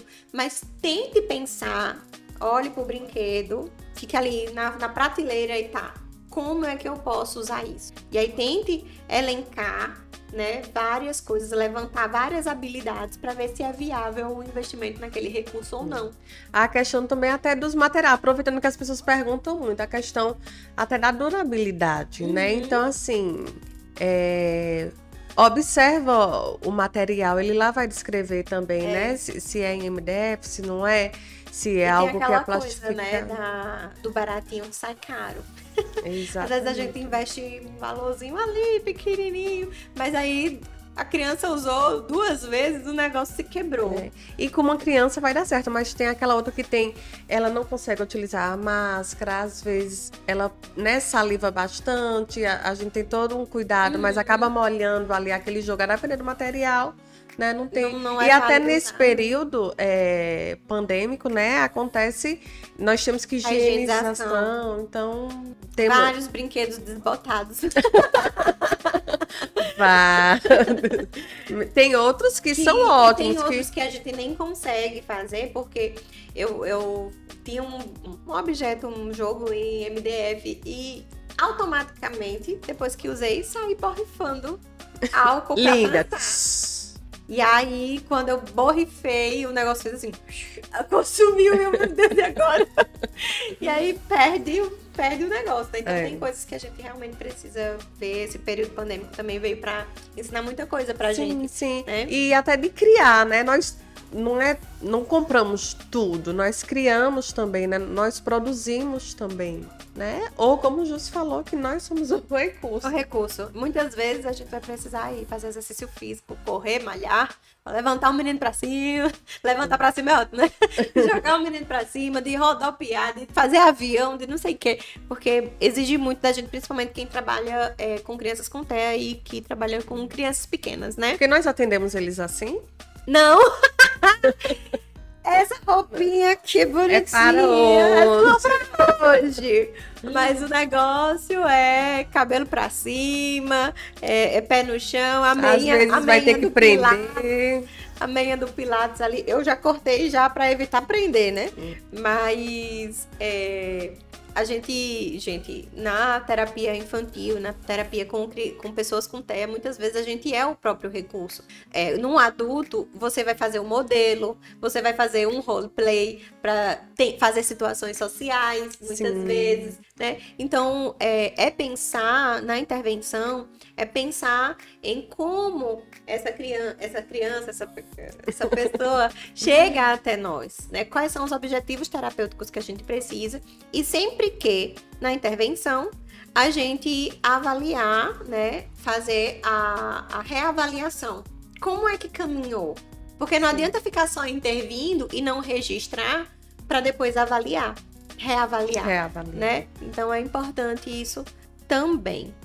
Então, além então. da clínica, eu acho que no nosso discurso inteiro, na nossa conversa, né, Aila, a gente trouxe questões, é, reflexões além da clínica, né? Sim, sim. E uma coisa que eu quero, gente, deixar claro é que o pilar da intervenção, do diagnóstico, da intervenção, é, são sempre três pilares importantes, né? É a escola, a família e a equipe multidisciplinar para ajudar, né, auxiliar essa pessoa com TEA. Então, tanto no, na avaliação quanto no diagnóstico a gente vai precisar sempre ter essas pessoas perto da gente, Sim. né? Para poder é, direcionar da melhor forma o tratamento dessa pessoa, né? Se alguém mais tem perguntas, né? Nós Estamos à disposição, coloquem as perguntas, as dúvidas, sugestões. É. Quem não se... ah, vou é, é, dar uma de. É o quê? Blogueirinha, influencer, como quando diz assim. se inscreve no canal. Deixe seu comentário, assinale o sininho, né? Se Deixa o seu like. É, é importante pra gente, né? Como diria. Esse a, feedback mesmo, a né? análise do comportamento, né? Reforço positivo. pra gente continuar Precisamos. fazendo. Todo mundo, né? Eu acho, eu digo, poxa, você trabalha com pessoas e sabe, as até a depender do bom dia que você recebe no, no trabalho, né? As meninas que ficam na recepção aqui quando a gente chega, ah, tá. É, bom dia, né? Eu às vezes recebo mais boa noite, É, boa tarde, né? Apareço mais por esse horário aqui. Poxa, isso dá um gás também, porque é, o nosso trabalho, a nossa correria na semana Isso. é, gritante, né? Então nós parece que nós estamos passando. E, gente, Né, falando em rede de apoio, né? A gente precisa de rede de apoio. A gente fala tanto que a família precisa de rede de apoio, né? Que é, ter uma criança com TEA é difícil, né? Mas eu volto lá naquele amar além das dificuldades, apesar das dificuldades. né? A gente ama trabalhar com TEA, ama coisa fofinha da tia Jus. Tia Jus tudo, tudo, É, não, eu, eu acabo falando, né, como se fosse meu. Eu digo, gente, não é meu. Então, Aí eu digo, não é meu. E ao mesmo tempo, sabe assim, é seu. Mas... É, a gente, a gente ama trabalhar com as pessoas com TEA e a gente precisa amar também na, na diversidade, nos momentos difíceis, né? E muitas vezes, gente, é, a gente vai se fragilizar, Sim. né? A gente fala muito de estar forte, de ser forte, de ser rede de apoio para a família, de vem cá, mãe, né? Muitas vezes a gente, a gente balança, não é nem a criança, é a mãe, né? É, a gente é, fala muito de, de rede de apoio para família, para a mãe, mas a gente também, quem trabalha com TEA, a gente precisa, gente, de, de descanso, de momentos de lazer, de autocuidado e de rede de apoio Sim. né? É, exige muito cognitivamente e fisicamente da gente, né? Então, muitas vezes, eu ontem eu atendi 9 horas, né? Então, tem dias que eu atendo 8, 9 horas, 10. e é, é muito complicado se a gente não tem uma rede de apoio. Né? Então, a gente falando de psicopedagogia além da clínica, né? Trazer questões sobre TEA além da clínica, trazer que a gente não é super heroínas, eh, né? É, Que a gente a Mulher é, Maravilha que vai não passar. é a Mulher Maravilha, o Super-Homem, o Homem-Aranha, que agora estão na moda, né? É. É, pra gente dar conta de tudo, a gente vai precisar de rede de apoio, tá? É, né? Então, É como nós falamos em relação a essas pessoas com TEA, né? Nós, psicopedagogos, também somos pessoas, né? Nós exato. Então, é, nas, eu já vou aproveitar e falar das redes sociais e às vezes nós postamos, né, Jussi? Aham. Alguma coisa do nosso dia a dia mesmo, né? Que do autocuidado, Jussi fala muito em relação ao autocuidado. Eu acho que ela Ao até. exercício físico. Acho que ela né? até que me ajudou mais a isso, né? Você tem que se cuidar também.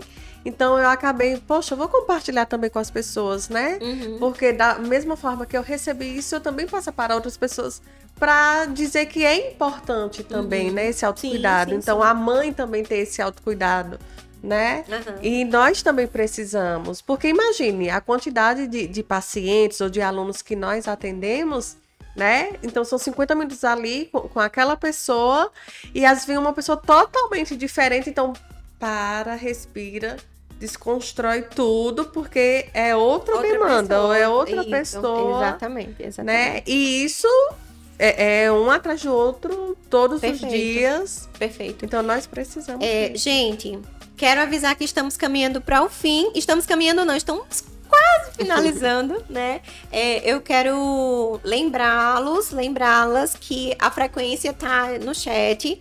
Assinem a frequência para poder gerar o certificado de vocês do encontro de hoje, tá?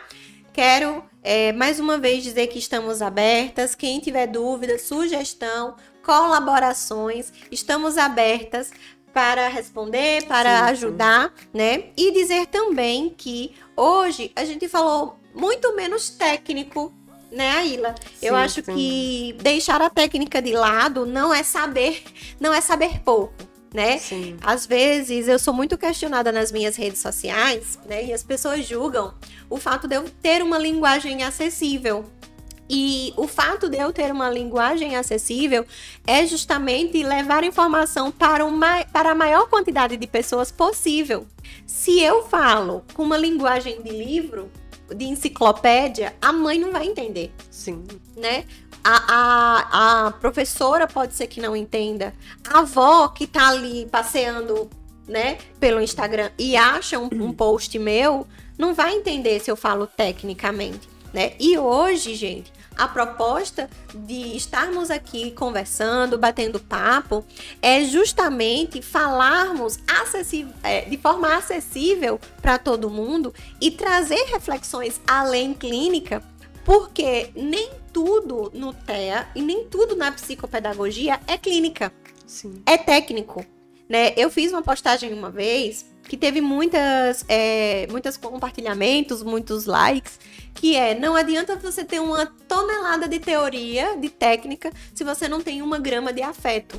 Né, um grama de afeto. Então, é muito complicado a gente trabalhar com TEA e a gente trabalhar a psicopedagogia com TEA é, sem a gente trabalhar a parte afetiva e a parte nossa, a nossa parte emocional. Então, tem momentos, é, já houve momentos, vou confidencializar para vocês, né? Pouca gente para contar, um, pra contar um segredo, né? Mas há momentos que a gente segura a barra ali. No momento de crise, no momento né, mais é, complicado, a gente vai lá, traz a técnica, conversa com a mãe e tal que, que é o que a gente pre que precisa naquele momento, Sim, né? Mas depois a gente desmorona, né? Então já chegou o momento de eu atender a criança, né? Fazer toda aquela questão ali comportamental que precisava ser feita naquele momento. A criança se regulou, a gente voltou para a sessão, fez a sessão. Quando essa criança saiu, eu chorei, né? Me, me desmontei, porque existe uma relação também afetiva ali, né? Então, quando a gente atende pessoas com autismo, né? A gente é pessoa atendendo pessoa. A gente não é um livro atendendo pessoas, né? Então, quando vocês forem falar com as famílias, deixa a enciclopédia de lado, deixa a técnica de lado. Eu gosto muito de usar analogias, porque fica muito mais fácil de Eu, entender. eu já disse que eu adoro, porque eu sou muito visual. Então, quando. Ou se você está visualizando, ou se você faz essa analogia, automaticamente a imagem vem. Fica né? muito mais fácil de Fica entender. muito mais fácil. né? Então, a minha veia professora, né, é, vem assim, emerge na hora de conversar com a família, na hora de conversar na escola. E a gente sabe da, da importância, né? Porque para que realmente aconteça essa comunicação, que essa mensagem ela seja repassada, Uhum, primeiro, quem é a pessoa que está recebendo? isso. É, Eu estou conversando com o profissional ou eu estou conversando com a família? Que família é essa? Uhum, Né? Às vezes nós falamos, né, até autismo e tal, porque em algum momento nós não sabemos, né, todo é, é, o público que está aí do outro lado, a pessoa pode ainda não saber o que é TEA, Exato. né? Quando ele fala TEA, de repente fala TEA autismo, para saber que é, é, estamos falando de autismo. Isso, isso. Né? Quando eu, eu recordo quando você falou, né, o ECA, né, o Estatuto da Criança e do Adolescente, né? Porque nós falamos as siglas, mas nem todo mundo conhece. Conhece. Então, por isso. Então, hoje, gente, o intuito da live era de trazer reflexões mesmo, de provocar vocês aí do outro lado, né? De, de sentar e refletir realmente. E eu fico muito feliz, a Ila tem sempre uma, uma psicopedagoga muito querida que acompanha todos os cafés com psico e as lives que eu faço. E ela sempre faz um post posterior com um insight que ela teve da live. né? Então ontem eu falei de não vamos colocar é, as pessoas nas na caixinha do TEA. E ela fez um post assim, Ah. né? Então eu acho interessante isso, porque isso gerou uma reflexão nela. Aquela fala impactou de alguma forma que gerou um post para informar mais pessoas, né? Então eu acho isso fantástico. E aí a sua, né, essa informação está sendo disseminada, vai, chegar, vai impactar outras pessoas. pessoas. né? Então, é muito importante, gente, é, a gente ter esses momentos. É, e quando eu pensei em trazer um momento assim, falar sobre TEA no dia de conscientização, todo mundo diz, ah, mas é muito chato falar sobre TEA, todo mundo já sabe, não sei o quê. A gente, por isso que a gente trouxe menos informações técnicas. Sim, né? E vou ler os comentários, gente. Muito muitos, obrigada pela participação. Maria Aparecida, uh, gratificante passar essa manhã com vocês. É, gratidão por compartilhar tanto conhecimento com todos nós. É, Dalvani, gratidão. Adriana, vocês estão de parabéns. Kátia, Kátia Santos, obrigada por compartilhar conhecimento conosco, foram maravilhosas. Muito obrigada, gente. Mariane Eiras, foi muito especial esse momento com vocês. Muito obrigada, gente. Edivanda, uma manhã maravilhosa, com muito aprendizado. Parabéns. Vanessa Carvalho, obrigada pelo conteúdo riquíssimo. Muito obrigada, gente. A gente fica muito feliz. Reforço é. positivo, obrigada. Vamos fazer mais vezes. uh, Sandra Santos, essa conversa informal é o que faz a gente amar você. Você se preocupa com cada pessoa que está do outro lado dessa telinha. Ai, meu Deus, assim você me irmão. gente, Café com Psico é um quadro é, que hoje está no, no YouTube, né? Eu vi muita gente conhecida, né? Que sempre tá. É, eu sou muito do nome, então eu vi alguns nomes que sempre aparecem na, na minha live, né? Nas lives do sábado. É, muito obrigada por vocês estarem aqui. O Café com Psico está acontecendo hoje é, no, no YouTube, especialmente, né? Sim. Mas ele acontece todos os sábados, 8 e 8. é, a gente vai conversar sobre psicopedagogia, sobre ITEA e sobre tudo que envolve né, a psicopedagogia. Tomar um cafezinho, conversar sobre psicopedagogia. Então, se você veio de outro. se você Café... veio de outro lugar, né? Siga a gente no Instagram. É, o meu Instagram é arroba Jucimara Gomes, com CY, tudo junto. Tá uma fotinha bem bonitinha assim. Meiga. Meiga. Meiga, não fofa, eu não sou, é. muito fofo, mas tudo bem. Né? Siga bem afetuosa. Bem, né, acolhedora. Acolhedora, acho que essa é a palavra.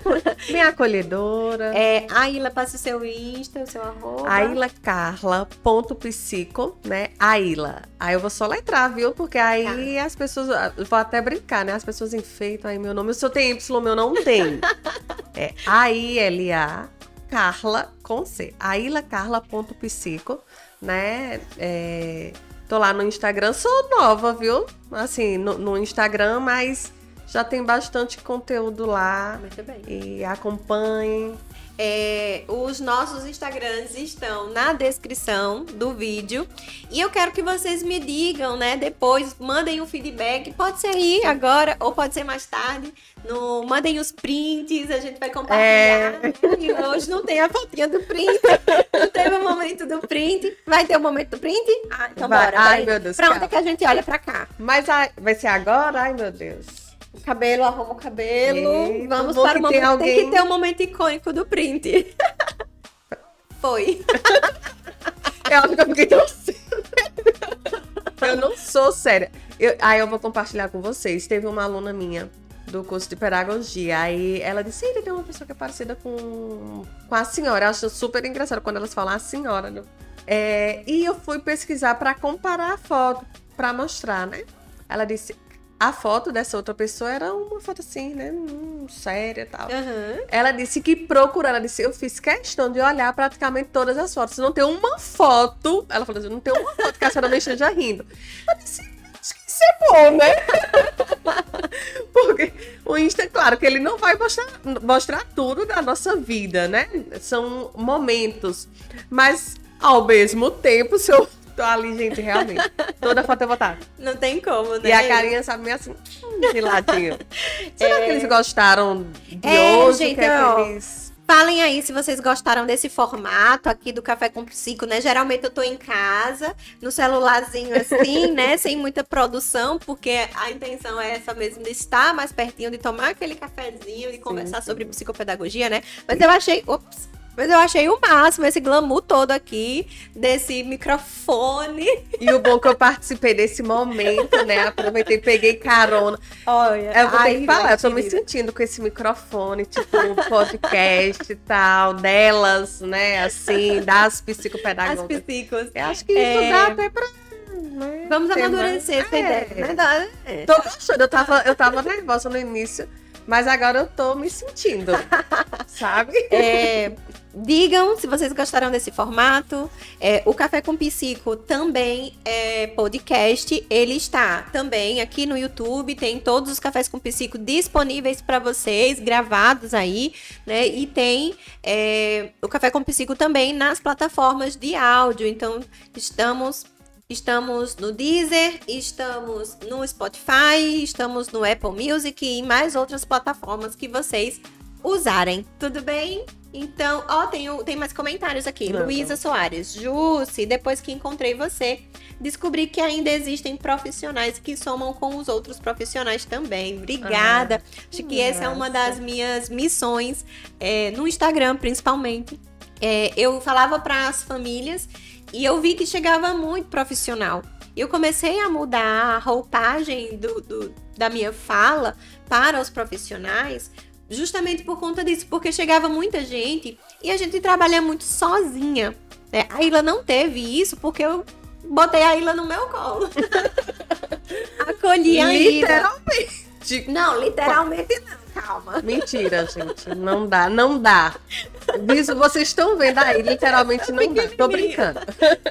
Mas assim, é, a gente sente essa dificuldade, porque muitas vezes a gente aprende sozinha, tem dificuldade de passar para outro, tipo, ah, isso aqui eu, eu, eu suei tanto para aprender isso, por que, que eu vou passar de mão beijada para ela, né? Mas não é de mão beijada. Quando a gente pensa em compartilhar, contribuir com a formação de outro profissional, a gente está contribuindo com crianças que não têm acesso a gente. Sim, né? Sim. Então isso é importante. Fale da equipe, já que você falou. Eu acho mais quando você fala que era equipe, é, né? Era, gente. Eu era equipe, né? E virei equipe depois que a Ila veio é, trabalhar comigo. É, eu atendia todos os públicos. É, é, infanto juvenil, né? Não, nunca atendi adulto, atendi adulto e, e, idoso só na minha experiência enquanto estagiária e até mas na minha profissão, eu sozinha escolhi não atender adultos e idosos.